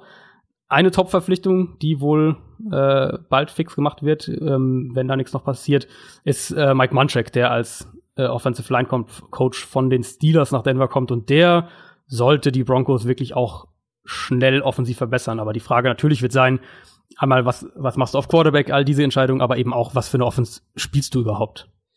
Dann gibt es noch zwei offene Posten. Die Cincinnati Bengals und die Miami Dolphins. Da gibt es Gerüchte, dass Zach Taylor zu den Bengals geht und Brian Flores zu den Dolphins. Ich würde vorschlagen, wir sprechen darüber, wenn das bekannt gegeben wurde. Ähm, ja. In den nächsten Wochen kommt sowieso, oder in den nächsten zwei Wochen werden wir hauptsächlich dann über die Spiele, die anstehen, einen Rückblick machen und natürlich auf den Super Bowl gucken. Ähm, und da werden wir, glaube ich, genug Raum haben, die beiden da dann ähm, zu analysieren, wenn es dann feststeht. Und damit kommen wir zu den kommenden Spielen, zu den Championships den Conference Championships. Das war das Wort, was ich gesucht habe. So.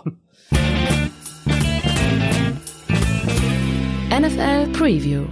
Ich weiß, ich habe das letzte Woche auch gesagt, aber diese zwei Spiele versprechen wirklich enge Spiele zu werden. Die haben richtig viel Potenzial und ich habe auch ein gutes Gefühl, dass es diesmal auch wirklich enge Spiele werden, nicht so wie letzte Woche. Mhm. Das sind die vier besten Teams der Liga. Zumindest war, sind sie die an Nummer eins und zwei gesetzten Teams der beiden Conferences. Äh, die vier top gesetzten Teams, also aus der Regular Season, die vier Teams, die die meisten Punkte in der Regular Season gemacht haben. Und dann, wenn man sich einfach mal so die, die, die Hauptcharaktere anguckt, das finde ich, das klingt richtig, richtig groß. Drew Brees, Patrick Mahomes, Tom Brady und Jared Goff. Und dann Sean Payton, Bill Belichick, Andy Reid und Sean McVay.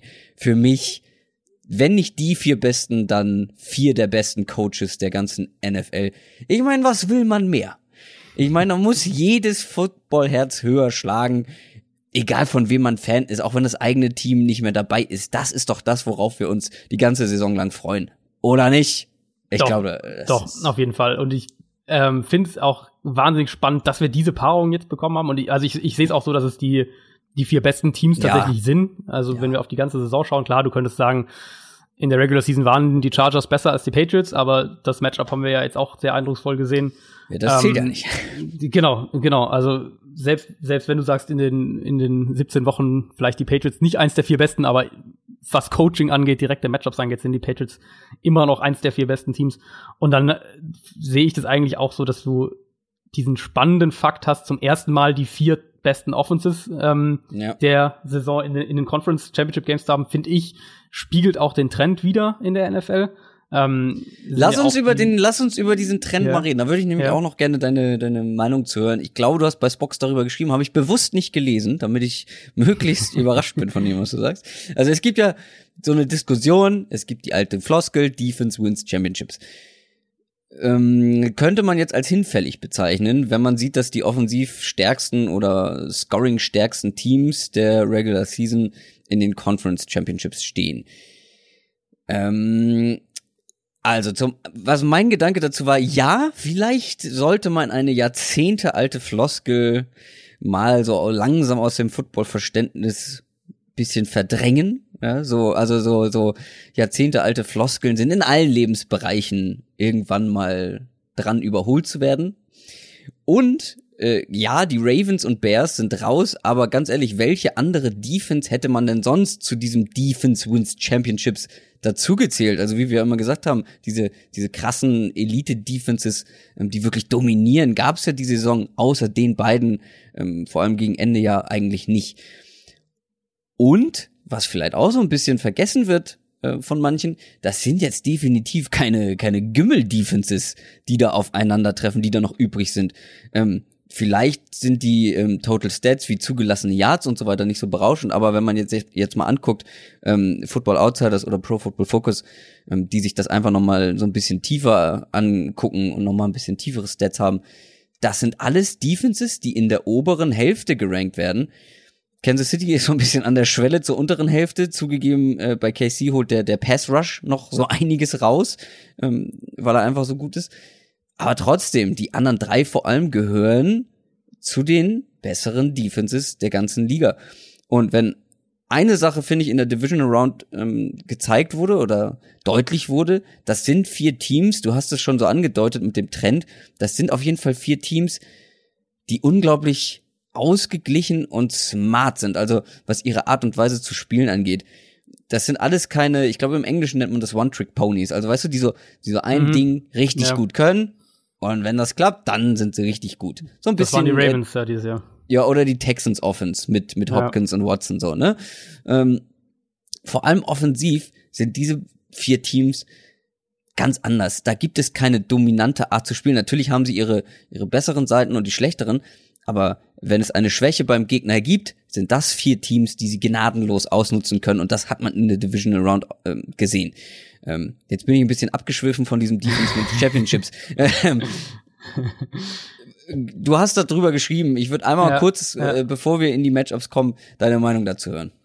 Für mich ist es ein relativ klares Ja. Für mich ist es wirklich so, dass wir heute sagen müssen, Offense wins Championships. Und zwar in zweierlei Hinsicht. Einmal, was das direkt, äh, wenn wir die einzelnen Spiele anschauen, aber auch was die, die Planbarkeit und die Langfristigkeit angeht. Also dieses Jahr, wir haben jetzt wirklich mal dieses ähm, die vier, vier Top-Scoring-Offenses. Dann haben wir, sind auch alle vier sind in der Top 5, was Passing Offense DVOA angeht. Also äh, wer die, diese Statistiken nicht kennt, ist von Football Outsiders, wo ähm, verschiedene andere Faktoren wie eben die Stärke der Defense unter anderem noch mit reinfließen. Sehr, sehr detailreiche Statistik, die auch sehr aussagekräftig meiner Meinung nach ist. Ähm, es sind auch die vier, die, die vier Offenses, die die vier besten Teams sind, was Early Down Success Rate angeht, also die bei, bei, bei frühen Downs am, am besten sind. Gleichzeitig alle vier Defenses in der, vier Defenses von den vier Teams in der unteren Ligahälfte, was zugelassene Yards pro Play angeht.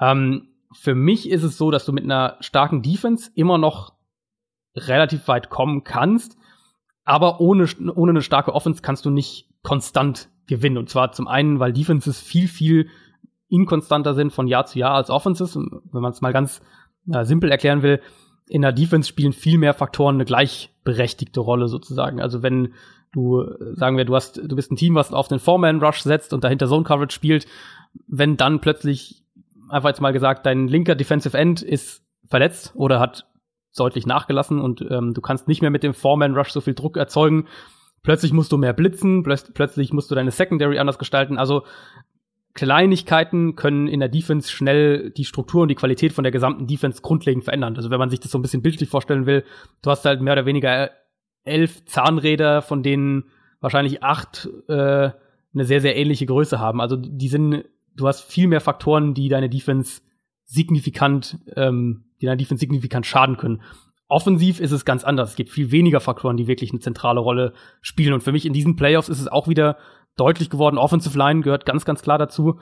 Und Quarterback Play eben. Wenn du, wenn du eine mhm. gute Offensive Line und, und gutes Quarterback Play hast, dann hast du immer die Chance, auch in der NFL weit zu kommen. Und das zu bekommen ist natürlich schwieriger, weil es nur so viele äh, gute Quarterbacks gibt. Aber wenn du es hast, dann ist es viel einfacher, damit konstant erfolgreich zu sein, als mit einer dominanten Defense. Ähm, das heißt nicht, dass Defenses irgendwie überhaupt keine Rolle mehr spielen. Du hast ja angedeutet, mit äh, die, die vier Defenses sind jetzt auch keine Laufkundschaft für mich aber so ein bisschen der Fokus einfach anders geworden, weil eben Defenses Offenses nicht mehr konstant oder die guten Offenses nicht mehr konstant so dominieren können, geht es eben eher darum, wer kann defensiv Big Plays kreieren, wer kann den Quarterback unter Druck setzen, so diese Sachen. Und die Chiefs, fand ich, waren da auch ein gutes Beispiel lange dafür dieses Jahr, ähm, dass sie eben gefährliche Pass-Rusher hatten, die dann, weil die Offense eben auch so viel punktet, oft in Passing Downs kommen und dann auch eben Jagd auf den Quarterback machen können. Und das, das ist so ein bisschen ein bisschen sinnbildlich für das, was wir da sehen ähm, in der NFL aktuell. Um konstant erfolgreich zu sein, braucht es für mich heute die Offense mehr als die Defense. Und ich glaube, das haben wir, das ist ein Trend, den wir in den letzten Jahren schon gesehen haben mit, mit den Super Bowls, ähm, äh, Patriots Falcons und natürlich Patriots Eagles vor allem auch. Du brauchst eine Offense, um den Titel heute zu gewinnen. Und die, eine gute Defense zu haben, hilft dir natürlich. mit einer unterdurchschnittlichen Defense, aber kannst du noch gewinnen. Mit einer unterdurchschnittlichen Offense, glaube ich, kannst du heute nicht mehr gewinnen. Bin ich äh, total bei dir und ich mit meinem wie sagt man so schön, linksgrün versifften Kulturwissenschaftler-Mindset, würde mich einfach mal auch komplett frei machen von diesem Dis und Dis Wins Championships. Also ähm, ich finde, wenn man sich die Teams anguckt, die jetzt die letzten Jahre auch es bis in den Super Bowl besonders weit geschafft haben, da gibt's halt ganz viele Aspekte, die dazu zählen müssen ähm, und die passen müssen und ja. das geht über den Quarterback hinaus. Das, da ist das Coaching, das Playcalling und ganz, ganz viel und weißt du, da gehört so viel zu. Ähm, ja, diese Liga ja. ist so ausgeglichen und so eng beieinander qualitativ. Da gibt es halt dann diese Kleinigkeiten und ich glaube, das große Ganze ähm, ist dann entscheidend. Und wir haben ja auch letztes Jahr bei den, bei den Eagles gesehen, wie viel so ein Teamgefüge ausmacht. So eine Stimmung im, im, im Lockerroom. Ja, ja, auf jeden Fall. Ähm, das auf zählt auch noch mit dazu. Und dann will ich auch nicht sagen, Lockerroom wins Championship so. Deswegen, ähm, ja, ich glaube, da würde ich mich komplett frei machen von. Man, ich glaube, man darf halt nur aus, aus NFL-Team-Sicht quasi nicht den Fehler machen, eben die, die Trends der Zeit nicht zu erkennen. Und ich finde, den Fehler haben wir dieses Jahr zum Beispiel eben bei den Jaguars gesehen die dachten, man kann diese defensive Dominanz so kopieren und mit einer unterdurchschnittlichen Offense nochmal wirklich gewinnen. Ähm, zum einen, das ist, glaube ich, eine Fehlkalkulation und ich denke auch diese Teams, sowas wie hier die Ravens in, den, in, in 2000 und, und diese Teams, die wirklich von einfach mit ihrer Defense den Titel gewonnen haben. Die Broncos waren ja 2015 im Prinzip auch so, das ist ja, ja viel, viel näher, näher noch.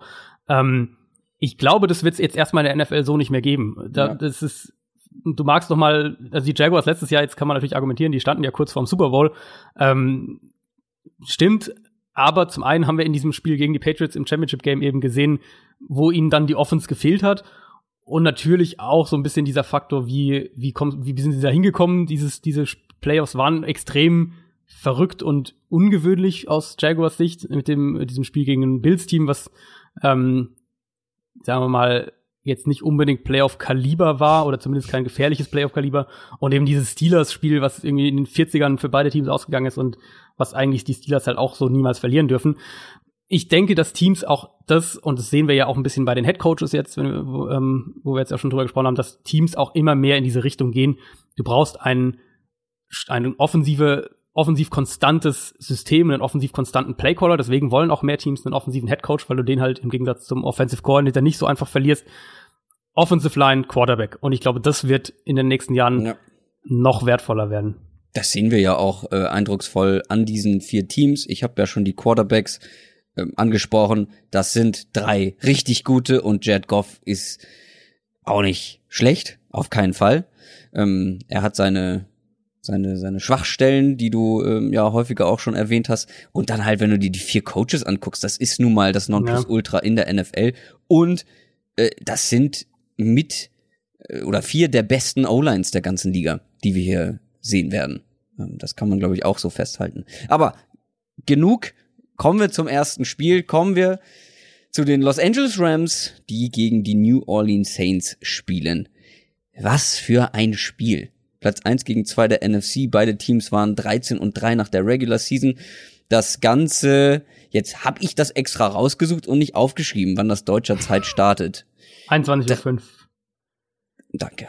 21.05 Uhr ist Kickoff deutscher Zeit. Er ist nämlich diese Woche ja mal ein bisschen anders, andere ähm, Kickoff-Zeiten. Die beiden haben gegeneinander schon gespielt, in Woche 9 war das, und das war ein sehr punktreiches Spiel, kann man so sagen. 45 zu 35, die Saints haben gewonnen das war so eins dieser überragenden Spiele von Drew Brees und auch von Michael Thomas. Mhm. Du hast es schon erwähnt, der war auch letzte Woche wieder verdammt gut. Aber ähm, schauen wir jetzt mal auf dieses Matchup, was ansteht. Die Rams sind über die Cowboys gerannt. Auch das haben wir schon angesprochen, dass das ein relativ überraschender Ansatz war, aber er war halt sehr erfolgreich. Das Run-Blocking der O-Line war, wie ich finde, der absolute Wahnsinn. Also ich habe ja letzte Woche darüber gesprochen, was zum Beispiel ein Ezekiel Elliott noch immer zusätzlich an Yards rausholt, die eben nicht von der O-Line kommen. Todd Gurley und CJ Anderson hatten wirklich riesengroße Gaps. Also da hätte, da hätte sich ein CJ Anderson irgendwie der Länge nach hinlegen können und hätte immer noch durchgepasst. Also ich weiß nicht, In seinem Fall mittlerweile vielleicht auch der Breite nach. Ja, der, ja, ist ein bisschen aufgegangen, ne? Sieht ein bisschen ich, aus wie ein Fullback. Sieht ein bisschen aus wie Mike Tolbert, falls du den noch kennst von den Panthers. Ja, klar. Ja, klar, stimmt. ja. stimmt. Oh ja. Ähm, ja, ähm, also zum Beispiel CJ Anderson würde ich jetzt äh, mit meiner Running Back Brille nicht, also der ist nicht besonders elusive, also nicht besonders wendig, er ist nicht der schnellste, er ist er hat zwar Power, aber da gibt's bestimmt auch bessere mit mehr Explosivität, aber was der an Gaps hatte und man muss einfach sagen, er hat echt eine gute Running Back Vision. Aber darüber wollte ich gar nicht sprechen. Ich wollte über die O-Line sprechen, denn was besonders erstaunlich ist, alle fünf O-Liner haben jedes Spiel für die Rams die Saison mhm. ähm, gestartet. Und ich glaube, war das nicht letzte Woche, äh, ja. letzte Woche, letzte Saison Letztes so ähnlich? Ja. Ähm, oder vielleicht sogar genauso. Auf jeden Fall kann ich mich daran erinnern, dass du gesagt hast, also die Wahrscheinlichkeit, dass das wieder so ist, dass die wieder so verletzungsverschont bleiben in der O-Line, ist super gering. Und wenn sie es bleiben, sind sie wieder eine richtig starke O-Line. Und das sind sie momentan im Pass-Blocking auch verdammt stark. Jetzt treffen sie auf eine der besten Run-Verteidigungen der Liga. Ist nicht so, dass wir das bei den Cowboys nicht auch schon gesagt hätten letzte Woche. Trotzdem waren sie sehr erfolgreich im Laufspiel sehen wir jetzt wieder eine andere Rams Offense in diesem Matchup? Wir sehen vor allem eine komplett andere Herausforderung. Ähm, nicht, weil ich jetzt sagen will, dass die Saints Defense besser ist als die Cowboys Defense, auch wenn du mich jetzt, wenn du mich jetzt fragen würdest, im Vakuum würde ich sogar wahrscheinlich leicht Richtung Cowboys Defense tendieren. Ähm, aber die Saints sind einfach vom, von der Art, wie sie defensiv spielen, sind sie eine komplett andere Herausforderung als die Cowboys. Könnte unterschiedlich eigentlich kaum sein. Ähm, Cowboys ja eben ein Team, setzt auf den Foreman Rush, setzt darauf, mit Zone Coverage dahinter arbeiten zu können. Die Saints auf der anderen Seite kein Team, was einen dominanten Foreman Rush hat, stattdessen aggressiver im Blitzing, vor allem bei Third Down unheimlich blitzlastig, blitzen da extrem viel, ich glaube ich glaub sogar mehr als äh, als alle anderen Playoff Teams dieses Jahr. Ähm, dazu dahinter viel mehr Man Coverage, also auch was die Coverage Struktur angeht, ganz ganz anders als die Cowboys. Und da bin ich extrem gespannt, wie die Rams damit umgehen, weil auf der einen Seite kommt es Goff ein bisschen sogar entgegen, glaube ich, ähm, weil er eben, er hatte diese krassen Probleme gegen Teams, die ihn mit dem Foreman Rush unter Druck setzen können mhm. und dahinter dann sieben Spieler in Coverage, in die Zone Coverages fallen lassen und vor allem, äh, wenn sie zwei tiefe Safeties haben, also dass er gezwungen war, dieses Kurzpassspiel zu spielen und ähm, keine Big Plays hatte und trotzdem gegen vier Mann unter Druck stand. Das ist das, womit Jared Goff mit Abstand die größten Probleme hat. Gegen den Blitz ist er auf die Saison gesehen eigentlich besser als eben gegen diese Teams, die mit dem Foreman Rush vor allem ihren Pass Rush betreiben. Insofern ähm, wird die, die Aufgabe für Goff auch ganz anders sein als gegen die Cowboys, nämlich eher disziplinierte und schnelle Reads gegen den Blitz zu haben. Sprich, du wirst wahrscheinlich häufiger nach dem Snap auch noch mal was anderes lesen müssen als vor dem Snap, was auch wieder ein bisschen anders ist als, äh, als oft gegen die Cowboys. Ähm, vor allem eben Defenses gegen die Rams stellen dann auch gerne noch mal so kurz vor dem Snap ein bisschen was um und kurz nach dem Snap noch mal mhm. um diese diese den Einfluss von Sean McVay quasi auf Jared Goff da auch ein bisschen ähm, auszunehmen, weil er dann ja nicht mehr mit ihm kommunizieren kann. Ähm, das wird nicht leicht, also es wird ganz anders für Jared Goff, weil ich denke, wir werden viel Marshawn Lattimore gegen Brandon Cooks ähm, sehen, das Matchup. Dann vielleicht Eli Apple gegen Robert Woods. Bin, weiß ich nicht, ob die, äh, die Saints das so machen, aber wäre zumindest eine, eine Überlegung gegen die Cowboys musste Goff halt nicht viel machen. Und trotzdem bin ich aus dem Spiel rausgegangen und, und hatte irgendwie den Eindruck, dass Goff mir überhaupt nicht gefallen hat. Das, ähm, ich fand, dass seine Probleme mit Pressure wieder sehr, sehr deutlich rauskamen, dass man wieder gesehen hat, dass er in bestimmten Spielsituationen einfach überhastet agiert ähm, und gegen ein Team wie die Saints, das eben in allen Bereichen von der Defense eigentlich aggressiv spielen will und selbst der, der Enforcer quasi sein will, kann das halt auch dann hart mal bestraft werden. Oder es kann auch häufiger, sagen wir mal, einfach offengelegt werden, wenn du da, wenn du da Probleme hast. Aber was Pressure angeht, konnte er sich ja letztes, letzte Woche eigentlich nicht so wirklich beschweren. Gab Zumindest viele, offiziell ja. hatte er vier lächerliche Quarterback-Pressures, die die äh, Rams O-Line zugelassen hat gegen die Cowboys. Und dann habe ich mal aus Interesse geguckt, das wird, das ist, also das ist zum einen sehr wenig und das wirkt vor allem für die Cowboys sehr wenig. Da habe ich mal geguckt, habe ich mal den Schnitt ähm, rausgefunden, was die ähm, so im Schnitt an Quarterback Pressures in einem Spiel erzeugt haben. Und das sind im Schnitt fast 16. Und sie hatten in mhm. dem Spiel nur vier. Also da sieht man auch äh, einen Punkt, der von der von den Rams sehr sehr gut aufgefangen wurden. Also sie haben einfach nicht so oft zugelassen, dass Jed Goff unter Druck stand, weil da, wie du schon gesagt hast, es gibt halt diesen krassen Unterschied bei ihm zwischen äh, dem Spiel gegen Druck und wenn er keinen Druck hat, ist er einfach viel, viel besser. Ähm, wenn wir mal auf die andere Seite gucken, auch Drew Brees muss irgendwie unter Druck gesetzt werden. Ja. Weil Drew Brees ohne Druck, das willst du nicht. Ähm, der hat wirklich eine absurde Completion Percentage, wenn er nicht unter Druck steht dieses Jahr. Die ist adjusted, also wenn man ähm, wenn man das diese äh, angepasste Completion Percentage, wenn man die nimmt über 80 Prozent ähm, und im Vergleich dazu ähm, deutlich niedriger halt, wenn er Druck bekommt. Die Frage ist nur, wie schaffen die Rams es, Druck auf Breeze zu bekommen? Ich meine, äh, mit, mit Donald und Sue haben sie da ja ganz interessante Leute für. Ja, äh, haben sie tatsächlich. Ähm, ist für mich auch das Duell der beiden besten Offensive Lines in, äh, generell in den Playoffs und in der ganzen Saison wahrscheinlich sogar. Ähm, wenn sie fit sind, was ja bei den Rams eben, wie du gesagt hast, eigentlich die ganze Zeit der Fall war, bei den Saints halt nicht. Left Tackle, vor allem Taron Armstead da ja eine Weile ausgefallen. Jetzt sieht es so aus, als wären sie auch wieder in, in Top-Besetzung. Und die Saints Line ist extrem stark, vor allem die Interior Line, das haben wir in, in dem ersten Duell diese Saison haben wir das gesehen, da haben sie fast nichts zugelassen. Insgesamt, die ganze, die, die Saints insgesamt als Team nur, nur vier Quarterback-Hits zugelassen, kein Sack gegen die Rams. Wenn sie es irgendwie schaffen, Aaron Donald da wieder halbwegs zu kontrollieren, dann sehe ich ehrlicherweise keinen großartigen Pass-Rush für die Rams, weil die Saints Tackles, meiner Meinung nach, sollten ihre Matchups da auch eins gegen eins, und da werden die Saints sie sicher auch eins gegen eins oft lassen, äh, sollten die Saints Tackles diese Matchups für sich entscheiden. Aber dann wird's ja spannend. Also wenn sie keinen Druck auf Drew Brees bekommen, dann hat Drew Brees selber ja ein paar Waffen. Allen voran Michael Thomas und Alvin Kamara, wie mhm. eigentlich in jedem Spiel so die zwei wichtigsten Ziele für Drew Brees. Michael Thomas haben wir jetzt schon mehrfach angerissen. Der war gegen die Eagles relativ häufig relativ offen. Das ja. verstehe ich schon mal. Also das ist schon mal grundsätzlich ein Problem, wenn so ein guter Receiver, ähm, der eben auch Contested Catches sehr gut kann, so offen ist. Sie haben es halt häufig geschafft, ihn in Duelle mit Linebackern zu bekommen. Also ähm, wenn man sich das im Nachhinein nochmal anguckt, oft gegen Linebacker und auch Safeties, ähm, die da gegen ihn gespielt haben, wenn Bälle in seine Richtung kamen das ist natürlich kein besonders gutes Matchup aus Defense-Sicht. Und bei Alvin Kamara ist es genau das Gleiche. Dazu kommt aus Rams Sicht, dass, dass, Marcus Peters, der Cornerback, jetzt nicht in der besten Verfassung seiner Karriere zu sein mhm. scheint. Ähm, war schon immer ein sehr aggressiver Spieler, der halt äh, viel über Turnover wieder rausgerissen hat, über Interceptions gerne auch mal einen langen Pass zugelassen hat eben. Momentan hat er aber einfach nicht diese Turnover ähm, in seinem Spiel mit dabei. Wie siehst du diese Schlüssel-Matchups, also vor allem mit Thomas und Camara und an den anderen Receivern der Saints gegen die Rams ähm, im Passing-Game vor allem? Also der gravierende Unterschied schon mal direkt zu den Eagles ist natürlich Eagles Zone Coverage. Das heißt, du kannst aus Offensicht, wenn du mhm. ins, ins ähm, dieses Underneath Passing geht, gehst, was die Saints ja eben so gerne machen, kannst du immer wieder diese Matchups mit einem Receiver gegen einen Linebacker auch forcieren aus Offensicht. Ja.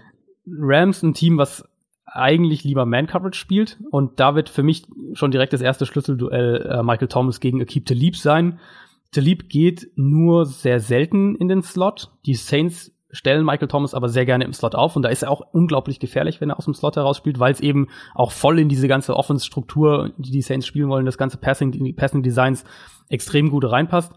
Wenn er Outside spielt, ist es, glaube ich, ein riesiger Boost für die Rams im Vergleich ja. eben zu dem Regular Season Spiel, weil das war ja das Spiel, in dem, äh, in dem Thomas Marcus Peters komplett zerlegt hat.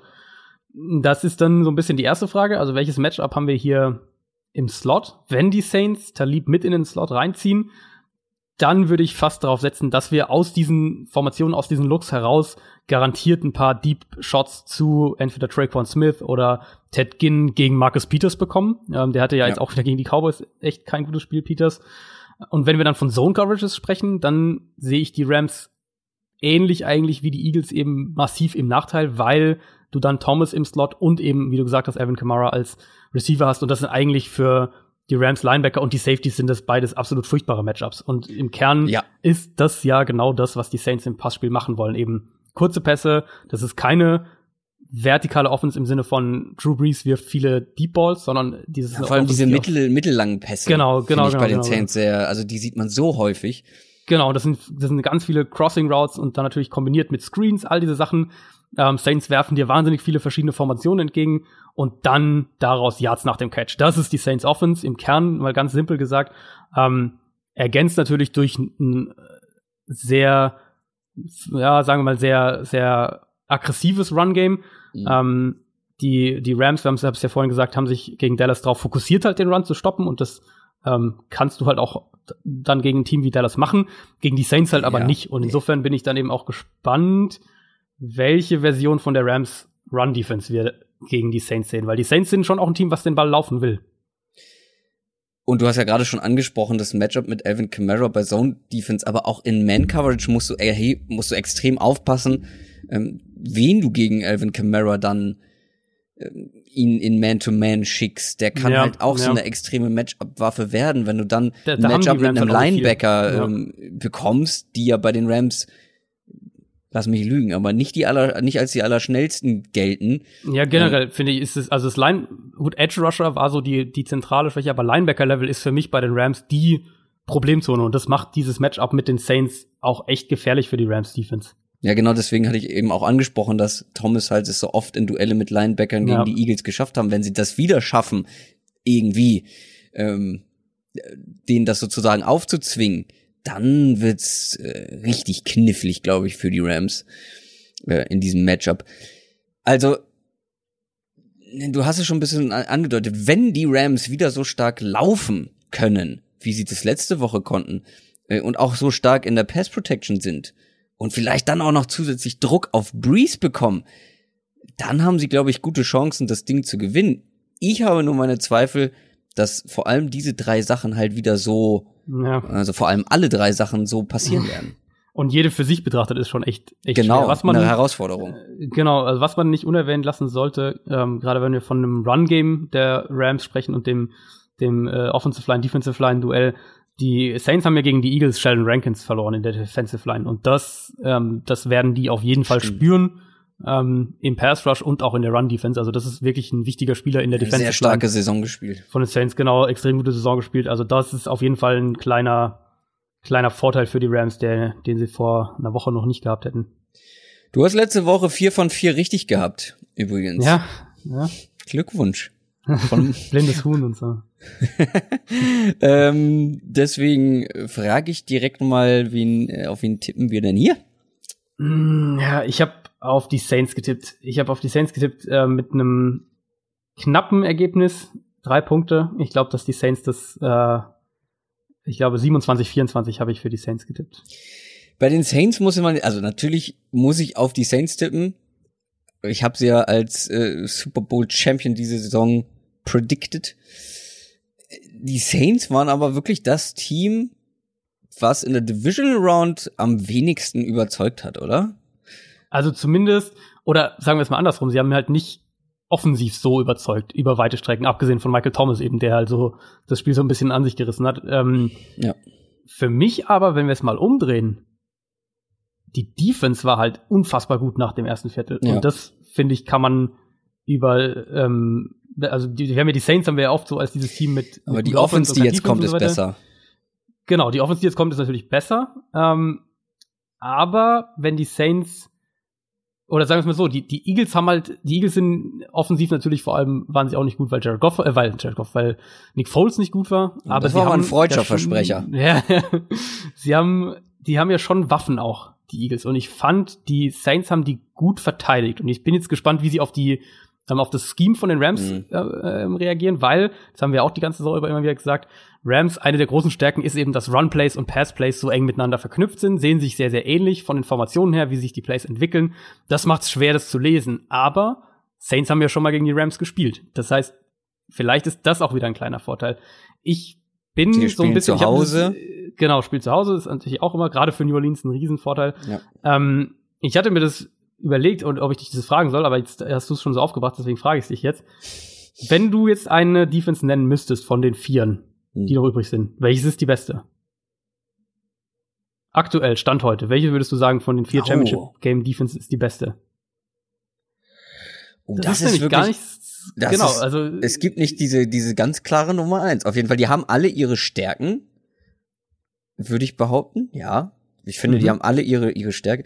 Du willst wahrscheinlich damit äh, darauf hinaus, dass die Saints vielleicht mittlerweile sogar die ausgeglichenste oder ausbalancierteste ist, Defense sind. Das war ist. irgendwie so der Schluss, zu dem ich gekommen bin. Also mhm. wenn ich, ich finde halt, also die andere Teams haben halt dominantere individuelle Spieler. Klar, du hast mhm. Aaron Donald, ähm, bei den Rams, du hast natürlich bei den Chiefs Chris Jones, die Ford auch an der Defensive Line, du hast ähm, bei den Patriots vor allem die, die in der Secondary von Gilmore, Devin McCourty, die, die Spieler. Aber ich finde, die Saints sind von der gesamten, wenn wir auf die gesamte Defense schauen, Stärken, Schwächen, wo sind sie gut, wo sind sie schlecht, wie, wie groß, wie gravierend sind die Schwachstellen, sehe ich die Saints eigentlich fast als die beste von den vier Defenses. Ja, das würde auf jeden Fall sehr für die Saints sprechen in diesem ja. Matchup. Und ich glaube, Drew Brees war seltsam letzte Woche. Äh, ich habe den Eindruck, der war nervös. Ich hatte wirklich den Eindruck, der ja, war nervös. Vor allem am Anfang, also ja. äh, wenn man sich das mal anguckt, das erste war direkt ja eine Interception. Dann gab's einen Snap, den er gefummelt hat. Einmal hatte die Playclock komplett verpennt, wirklich ja, so richtig unprofessionell, wo du, wo jeder sieht eigentlich, okay, okay, noch drei Sekunden, hallo, hallo, mach was, wo er sich noch nicht mal beeilt hat. Ähm, mhm. Dann noch ein Fumble, äh, später auch so ein paar Probleme bei den tiefen Pässen. Ähm, das fand ich sehr ungewöhnlich. Ansonsten war war gut so, ne? Aber das waren so ein paar Sachen, wo ich gedacht habe, hm, was ist da denn los? Also wenn der wieder zu der Stärke zurückfindet, die er vor allem auch im ersten Spiel gegen die Rams hatte oder dann auch in vielen anderen Spielen in der Saison, dann werden die Rams ein Problem bekommen, ähm, glaube ich. Ähm, ich tippe auch auf die Saints, aber das ist wirklich, pff, das ist ein super Spiel einfach. Das ist einfach großartig. Und ich würde. Ich, ich finde auch, ich, ja, ja, sag. Na, ich würde jetzt zum nächsten großartigen Spiel wollte ich schon überleiten, aber wenn du da noch einen Satz zu hast, gerne. Nee, ja, das passt eigentlich, das passt eigentlich auch zur Überleitung. Ich finde es nämlich echt extrem cool eigentlich dieses Jahr, dass wir beide Duelle schon in der Regular Season hatten, weil ich finde, es gibt dem Spiel noch mal so ein bisschen einen zusätzlichen Charakter und du kannst halt, du kannst halt echt schauen, was haben die in, den, in dem Spiel gemacht, was hat funktioniert, was hat nicht funktioniert und was haben sie vielleicht auch in den Spielen gemacht, was sie so ein bisschen jetzt kontern können. Also du sagst irgendwie, sie haben bestimmte Routes gelaufen, können sie aus der gleichen Formation vielleicht eine andere Route laufen, so in die Richtung. Und das, ähm, das ja. gibt nochmal so ein bisschen eine zusätzliche Würze mit da rein. Eine Würze. ähm, und damit kommen wir zu den New England Patriots, die auswärts bei den Kansas City Chiefs spielen. Auch hier ist es der erste gegen den zweiten der Conference, der AFC in dem Fall. Die Patriots sind zum achten Mal in Folge in den Conference Championships. Das ist unfassbar. Das ist eigentlich nicht der Sinn der Sache und so funktioniert die NFL eigentlich auch nicht. Zumindest soll sie so ja. nicht funktionieren mit dem ganzen System und dem Draft-System. Das soll eigentlich nicht so sein, aber die Patriots kriegen es immer wieder hin. Ähm, beide Teams, finde ich, haben mal so richtig gezeigt, was Sache ist in den mhm. Spielen letzte Woche, mal so richtig Eindruck gemacht. Ähm, auch dieses Matchup, äh, Matchup, hast du schon gesagt, gab es diese Saison schon 43 zu 40 für die Patriots. Das war ein richtig, richtig krasses Spiel. Äh, das war aber zu Hause ähm, aus Patriots Sicht. Das Spiel jetzt findet in äh, Kansas City statt und das kann von erheblicher Bedeutung sein. Also letzte Woche war es schon kalt und vor allem auch verschneit und wir haben alle gedacht, oh oh, äh, schlecht für die Chiefs, da können sie ihr vertikales Passspiel vielleicht nicht so aufziehen wie sonst. Das Ding ist, diesen Sonntag soll es zwar nicht unbedingt schneien, aber richtig kalt werden. Also so richtig kalt, was ich gesehen habe, irgendwas so um die minus 15 Grad. Ja, minus 20 ist wohl die, die äh, krasseste Prognose. Die, die Tagestiefstemperatur, wie man beim ja, Radio sagt. Sozusagen, genau. aber also dann haben wir gesagt, okay, ähm, die Chiefs äh, müssen halt ihr, ihre Big Plays haben im Passing Game und so weiter. Ja, nee, ähm, wollten sie auch gar nicht. Und da finde ich, hat man diese Qualität gesehen, einfach ihr Konzept, äh, ihre Spielweise an den Gegner und das Wetter auch an die Bedingungen einfach anzupassen. Man hat viele Screen-Pässe gesehen, kurze Pässe, ein paar mittellange ähm, und vor allem ähm, ein gutes Laufspiel. Ich habe es ja schon erwähnt, kein einziger Pass von Patrick Mahomes über 20 Yards der zumindest angekommen ist und man hat es auch nur sechsmal versucht von insgesamt 41 mhm. Passing Attempts. Das ist nicht Chiefs-mäßig. Ähm, nee. Das kennen wir so nicht. Aber es brauchte es eben auch gar nicht. Ähm, und ich finde auch ähnlich sind die Patriots ans Werk gegangen. Short Passing, diverse Run Plays, relativ kreativ in den Runs. Äh, ja, Screen Pässe. Ja. Der Unterschied, finde ich, zwischen diesen beiden Teams und diesen beiden Spielen ist, die Patriots mussten dafür nichts groß umstellen oder verändern. Das ist ja ihre Spielweise und das war sie einfach mhm. nur mal komprimiert in extremer Form, wie du es ja auch prophezeit hast. Also auch da voll ins Schwarze getroffen, ähm, eben genau mit dieser mit dieser Prediction. Das ist ihre Art zu spielen und das hat machen wir uns nichts vor, das hat für den Gegner letzte Woche wie Arsch auf einmal gepasst. Und damit hat man die Chargers komplett überrollt. Ja, ja. Jetzt trifft man auf das nächste, ähm, oder jetzt trifft ein smartes Team auf ein anderes smartes Team. Die Frage ist natürlich jetzt, könnten die Chiefs der nächste Eimer sein? Oder Arsch? Je nachdem, aus welcher Sicht man das betrachten will. Ja, also was wir, ich habe, ich finde, ich finde zu beiden Matchups kann man unfassbar viel sagen. Ich habe auch zu dem Spiel mir irgendwie viel mehr noch rausgeschrieben gehabt als zu dem anderen Spiel. Ähm, die Patriots im ersten Aufeinandertreffen zwischen den beiden Teams waren extrem gefährlich aus ihren aus ihren typischen 21 Personnel, also zwei Running Backs, ein Tight End Sets mit ähm, der eine Running Back meistens ein Fullback und zwar im Run Game, vor allem aber im Passing Game. Da sind sie richtig ins vertikale Passspiel auch gegangen. Die Chiefs auf der anderen Seite sind defensiv brutal anfällig gegen 21 Personnel. Damit haben sie echt konstant ziemliche Probleme. Ähm, Patriots nutzen das mehr als irgendein anderes Team, außer die 49ers, und die haben ja mit, mit Kyle Juszczyk als Fullback sowieso eine ganz, die, die gehen das ja ganz anders an, der da im, im Passing Game eine ganz andere Rolle spielt. Bei den Patriots eben tatsächlich diese klassische Rolle Fullback als Lead Blocker im Power Run Game mit ein paar Snaps auch als Receiver eingestreut, wenn wenn du dann eben schnell aus einer Running-Formation in eine Spread-Formation übergehst, um im Passspiel Mismatches zu erzwingen. Das machen die Patriots ja besser als jedes andere Team.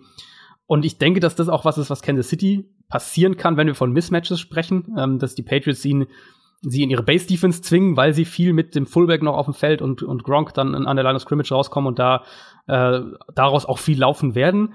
Und wenn die Chiefs dann anfangen, daraus konstant Base Defense zu spielen, dann werden wir sehen, wie die Patriots in die No-Huddle gehen und verhindern, dass die Chiefs durchwechseln und eben daraus dann immer wieder auch ins Kurzpassspiel gehen. Ich denke schon, dass die, der grundlegende offensive Ansatz von den Patriots in der Woche, ähm, der wird sehr ähnlich aussehen wie der gegen die Chargers. Wir haben ja schon gesagt, es wird kalt. Die Chiefs Run Defense ist laut Pro Football Focus die zweitschlechteste und laut Football mhm. Outsiders die schlechteste der Liga gewesen diese Saison. Und wenn das mal nicht eine Einladung ist für die Patriots, ja. weil wenn sie was können diese Saison, dann die Running Backs in Szene setzen, sei es jetzt im Run Game oder im Passing Game. Also auch nochmal hier, ne, zum Thema Arsch auf Eimer. Das könnte auch ein Problem werden für die Chiefs, oder nicht? Ja, auf jeden Fall. Ähm, die Interior Line ist auf jeden Fall die große Stärke da von den Patriots. Wenn wir von der Offensive Line sprechen, hat man auch oh, im ersten im ersten Duell äh, teilweise gesehen. Ich habe einen ich habe einen ja. Screenshot getwittert oder ein Foto getwittert, äh, weil ich mir ja noch mal die vor allem die ersten zwei Drives der Patriots noch mal genauer angeguckt habe eben mit im Coaches Film und die Gaps, die da teilweise freigeblockt ja. wurden, vor allem wie du schon sagst, ähm, an der Interior Line das war schon absurd. Also da könnte ich Running Back sein und würde positive Yards rausholen, weil da ist erstmal keiner und dann ist man direkt Third Level so ungefähr, direkt bei den Safeties angekommen. Ja, ja. Also das war schon wirklich sehr eindrucksvoll. Und ähm, da bin ich echt gespannt, ob die Patriots da Anpassungen vornehmen oder wenn ja, welche Anpassungen sie da vornehmen, weil du gegen die Chiefs dann natürlich vor allem dann Chris Jones in der Interior Line hast und das ist so der eine Chiefs-Verteidiger, gegen den du halt nicht unbedingt ähm, laufen willst. Haben wir im ersten Spiel auch gesehen zwischen den beiden Teams. Die Patriots sind da stark ähm, aufs Outside-Run-Game gegangen und hatten da auch echt Erfolg, also explosive Plays im Outside-Run-Game.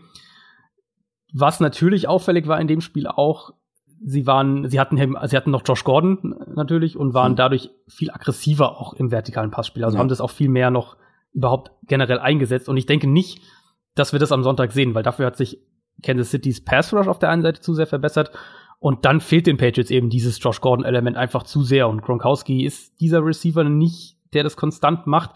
Deswegen rechne ich da, wie gesagt, mit einem ähnlichen Ansatz wie gegen die Chargers. Viel underneath Passing. Chiefs auch eine Defense, die gerne Zone Coverage spielt.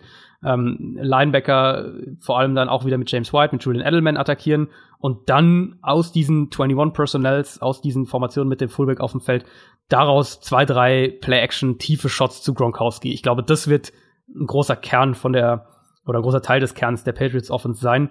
Ähm, du kannst so natürlich nicht unbedingt diese, diese Outside-Cornerback-Schwäche der Chiefs nutzen, wie es vielleicht andere Teams könnten. Aber ich sehe das trotzdem, und, und je, je, mehr ich in die Vorbereitung gegangen bin für das Spiel, sehe ich es umso mehr als ein echt unangenehmes Matchup für Kansas City.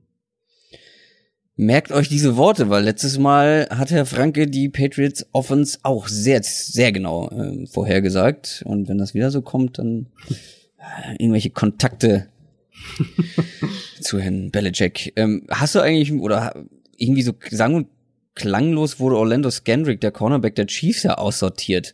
Ähm, ist mir so beim Durchgucken der einzelnen Zahlen so aufgefallen. Den, der spielt ja fast gar nicht mehr. Der hat acht Snaps gespielt. Äh, und da haben sie jetzt ja. Javarius Ward, ähm, der jetzt die Rolle übernommen hat und das gar nicht mal so schlecht macht. Das Ding ja, ist, wie du schon gesagt hast, auf ja. die Cornerbacks wird es vielleicht nicht so unbedingt ankommen.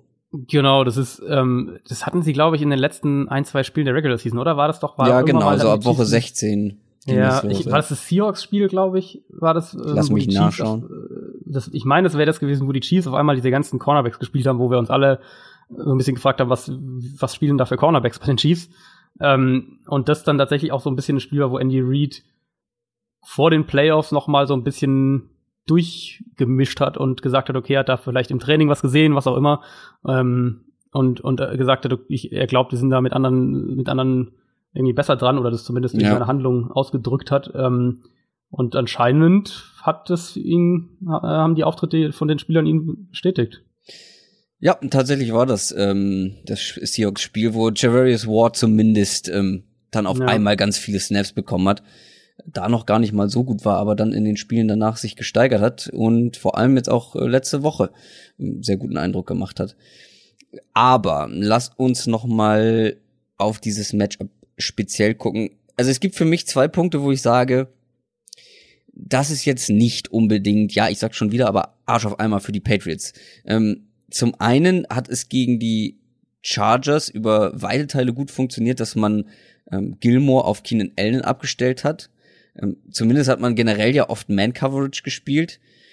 Das Ding ist, ich weiß nicht, wie du, wie du das siehst, wie die jetzt diese Woche mit welchem defensiven Ansatz da rangehen, aber weißt du, welche beiden Receiver letzte Saison die besten gegen Man-Coverage waren, zumindest off-Man-Coverage, also wenn der Verteidiger nicht direkt an den dran steht, also nicht Press, sondern ein bisschen so weiter weg. Dann Tyreek Hill und Sammy Watkins. Vollkommen richtig. Tyreek Hill auf Platz zwei und Sammy Watkins auf Platz eins. Das ist so ein Punkt, äh, über den können wir vielleicht noch sprechen. Und zweiter Punkt, Philip Rivers konnte man richtig unter Druck setzen ähm, mhm. von den Patriots. 45 Prozent der Dropbacks ähm, stand Philip Rivers unter Druck, um genau zu sein. Im Vergleich dazu, also ein großes Problem war ja die Chargers O-Line und im Vergleich dazu ist die Chiefs O-Line in, in Pass Protection eine der besten der Liga. Und Mahomes, haben wir auch oft drüber gesprochen, ist sowieso schwer zu sacken und einfach unfassbar gut außerhalb der Pocket und on the run. So, aus Patriots Sicht. So. Wie will man da an die beiden Sachen rangehen? Jetzt mach mal. Ähm, hab mich tatsächlich äh, am längsten, glaube ich, mit dem Duell beschäftigt, Patriots Defense gegen Chiefs Offense, bisher zumindest in der Vorbereitung. Ähm, meine Idee, was die Patriots machen, beinhaltet zwei Sachen, und zwar einmal Front, einmal Secondary. Und der Front glaube ich, dass wir, wir gegen die Chargers haben wir das ja eben auch gesehen, vor allem früh einige aggressive Blitze wirklich gespielt haben, auch, auch Cover Zero und ähm, ohne Safety-Absicherung da aggressiv wirklich vorgegangen sind, wurde dann weniger im Laufe des Spiels, als dann das, das Ergebnis deutlicher wurde.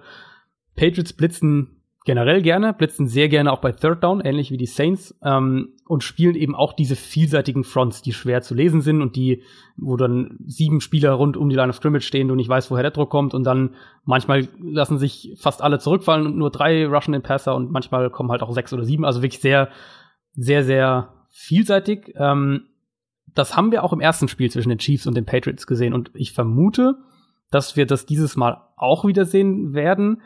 Aber dass wir mehr Blitzes daraus bekommen, also tatsächlich, dass tatsächlich auch der Blitz daraus gespielt wird, vor allem über die Mitte, weil du musst mit deinen Edge-Verteidigern musst du ähm, eher auf Contain bedacht sein. Also sprich verhindern, dass Patrick Mahomes aus der Pocket rauskommt, ja. wo er dann nach irgendwie sechs Sekunden, wenn jede Coverage irgendwann mal zusammengebrochen ist, dann irgendwie seinen aus einem völlig verrückten Winkel den Ball noch rausfeuert. Das sind halt natürlich die Plays, die du verhindern willst, weil das sind auch die Plays, wo oft Big Plays entstehen. Da ist Mahomes, Mahomes generell extrem gefährlich. Ähm, ist, ist der gefährlichste Passer außerhalb der Pocket dieses Jahr in der NFL gewesen. Aber dazu Und eine da Frage, sind, wenn du, ja. wenn du sehr contain spielst, also vor allem die, wie sagt man das, vor allem die Außen, der, die Außenseite der Pocket quasi halten willst, damit irgendwann mhm. Mahomes nicht rauskommt, müssten sich ja theoretisch auch für Laufspiel so ein paar Räume ergeben und Damien Williams hat jetzt mal gar nicht so einen schlechten Eindruck gemacht. Ja, das wird sicher eine Herausforderung sein. Ähm, ich vermute, wie gesagt, dass die Antwort der Patriots sein wird, die auf den Edges eher kontrollieren und über die Mitte den Druck bringen. Also, dass du im Prinzip aus, versuchst aus defensiver Sicht die Pocket für Mahomes zu definieren, wenn man so will. Ähm, in, Im Prinzip willst du Mahomes vom Scheme her in der Pocket halten und ihn da unter Druck setzen. Und die Patriots haben das teilweise geschafft in dem, in dem ersten Spiel dieses Jahr. Ähm, hatten da auch ein paar Snaps, wo sie so ein, so ein bisschen dann Quarterback-Spy eingesetzt haben, also der dann direkt nochmal für Mahomes zugeteilt war, wenn der aus der Pocket rausgekommen ist. In der Summe waren sie da nicht effizient genug und Mahomes hatte zu häufig dann doch Zeit. Und deswegen denke ich, dass sich das dieses Mal ändert und eben du so auch zum Beispiel den Run, äh, den, den, den, das Inside-Run-Game stoppen kannst, dass wir mehr Linebacker-Blitze, Dante Hightower, mehr von den Linebackern und mehr auf dem Safeties-Level auch sehen, dass wir wirklich über die Mitte mehr Blitze, ob es jetzt solche Double-A-Gap-Geschichten sind, was auch immer, aber dass wir mehr Patriots-Blitze über die Mitte sehen. Also ich finde das Spiel ganz schwer, also vor allem den Ausgang des Spiels ganz, ganz schwer einzuschätzen. Also ich glaube bei dir so ein bisschen leichte Tendenz zu den Patriots rausgehört zu haben. Ich glaube halt einfach, dass beide Seiten offensiv besser sind als der Gegner defensiv und da auch einzelne Matchups äh, gewinnen mhm. können, weshalb äh, viele Punkte fallen könnten. Gegen viele Punkte spricht wiederum eben, dass es so verdammt kalt wird und das ist ähm, wer schon mal einen eiskalten Football gefangen hat, der so richtig kalt ist, mit kalten Händen, es ist unangenehm und es ist definitiv nicht das gleiche wie bei schönem Wetter und auch nicht so einfach wie bei schönem Wetter. Ähm, und dazu kommt ja auch noch, dass beide Teams den Ball laufen können. Spricht ja auch noch mal ein bisschen gegen viele Punkte. Chiefs haben dann wiederum äh, den Heimvorteil und wir haben es, glaube ich, ganz am Anfang angesprochen. Defenses, vor allem auch die Chiefs Defense, spielt zu Hause deutlich besser als auswärts. Dann, ja. ja, du hast auf der einen Seite Patrick Mahomes und Andy Reid, auf der anderen Seite hast du eben Brady und Belichick mit ihrer unfassbaren Erfahrung und äh, mit diesen smarten Gameplans. Ich glaube so ein bisschen, dass uns eins der Teams mit irgendwas überraschen wird und das dann auch so ein ausschlaggebender Faktor sein kann. Aber was? Keine Ahnung, vielleicht hast du eine Idee, aber ja, ich, ich fühle mich, ich finde das, ich finde dieses Matchup wirklich, das ist einfach, das sind einfach die äh, zwei der besten Teams der NFL und, und haben beide einen krassen Quarterback, beide ein krassen, krasses Coaching und das ist einfach so ein, so ein Gipfeltreffen. Ja, ist wirklich so. Ähm, was die Patriots noch angeht, wenn wir noch einen ein Argument für die Patriots äh, so ein bisschen, weil das hängt halt auch mit dem zusammen, was sie dann, in, wieso ich glaube, dass sie mehr blitzen werden in der Front. Ähm, die Patriots spielen ja unheimlich viel Man-Coverage, spielen, glaube ich, die meiste Man-Coverage von allen Teams in der NFL. Und sie sind insbesondere im Vergleich zu diesem Duell mit den Chiefs in der Regular Season, aber generell, wenn wir uns über die letzte, über die zweite Saisonhälfte das mehr oder weniger anschauen, ähm, sind sie in der Man-Coverage halt auch deutlich besser. Also Stephon Gilmore sowieso einer der Top-Cornerbacks dieses Jahr. Dann haben sie ja inzwischen noch JC Jackson dazu, den, den undrafted Rookie, der eine super zweite Saisonhälfte gespielt hat, sich da echt auch festgebissen hat. Mein Tipp ist, dass die Patriots wieder Stephon Gilmore auf ähm, Sammy Watkins setzen, so wie es in dem, in dem ersten Duell weitestgehend der Fall war, den so einigermaßen auch neutralisieren können, weil ich, weil Gilmore kann Watkins zu einem guten Teil ausschalten. Außer er verschätzt ähm, sich einmal komplett also, wie gegen die genau. Chargers gegen Keenan Allen und ja. geht einfach nach innen. Ähm, das, das äh, sollte, sollte, nicht passieren. passieren.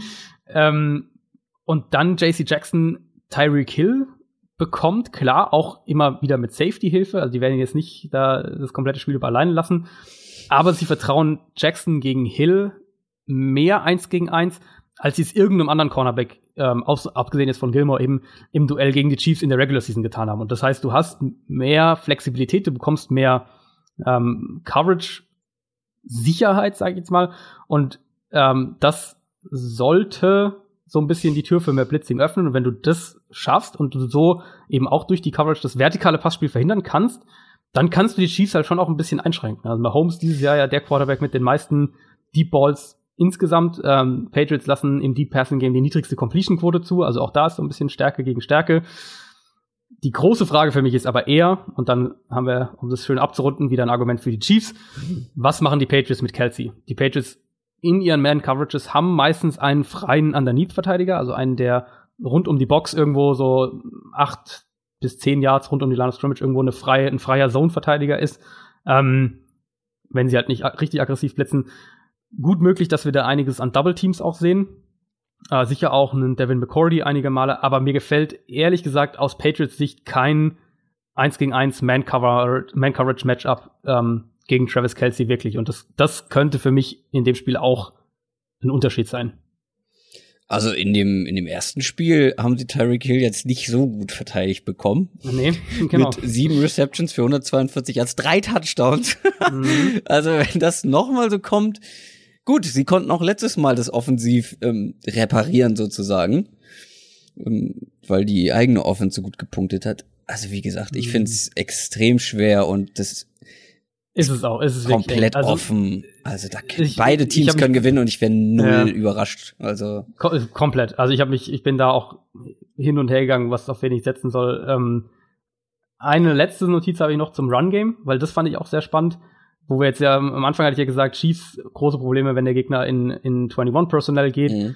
Patriots haben defensiv richtige Probleme, wenn der wenn der Gegner aus 11 Personnel, also mit drei Wide Receivers, ähm, gegen sie läuft. Und die Chargers haben das fast überhaupt nicht gemacht.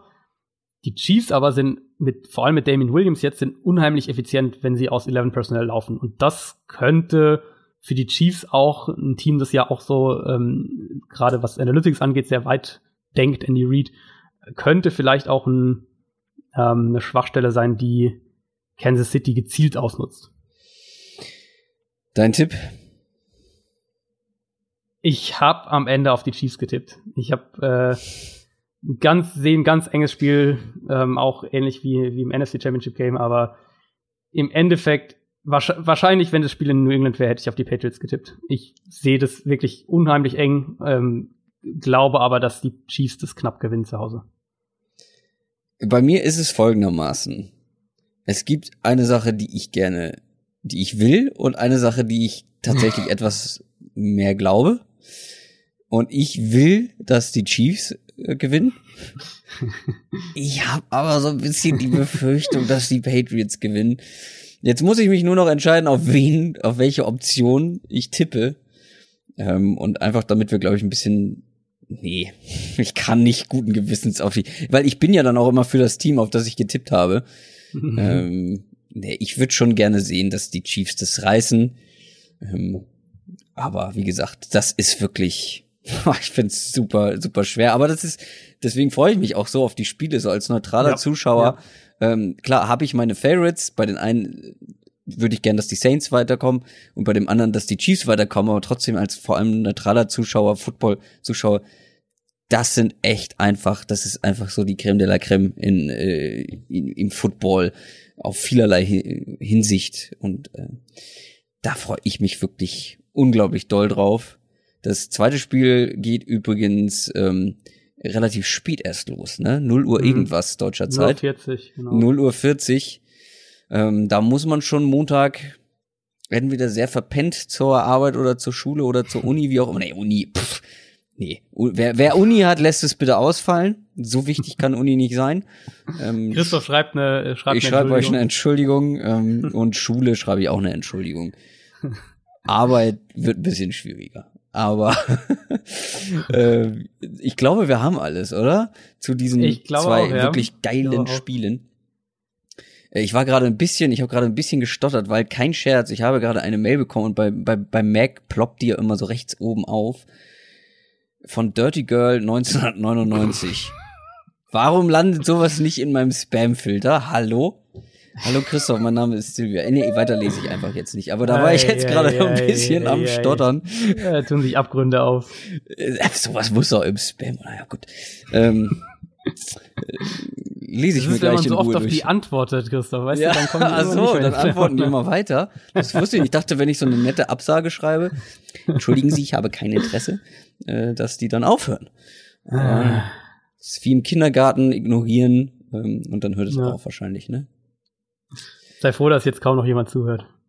Das sagst du immer, du. Ich muss dir, glaube ich, mal unsere äh, durchhörbar, nee, wie, wie nennt man das? Ähm, also wie lange die Leute dranbleiben bei einer Folge. Das muss ich dir wohl ja. mal schicken. Eine gute Quote haben wir. Die Leute. Du meinst, die hören am Ende diese letzten zwei Minuten Unsinn, hören die alle immer noch? ich hoffe.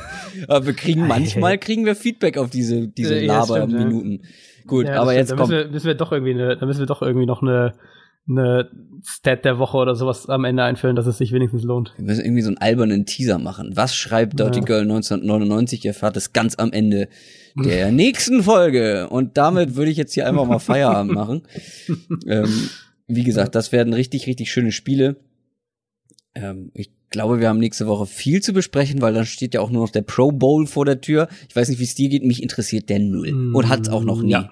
Nee, auch sehr, sehr wenig. Also es gibt mir nicht viel, ist auch immer dann äh, der eine Sonntag, den ich mir dann in, in der, in der im Januar quasi und Februar so frei nehme. Ja, äh, das ist, ach, ja. Ja, da gucke ich mir das Highlight-Video an und das war's.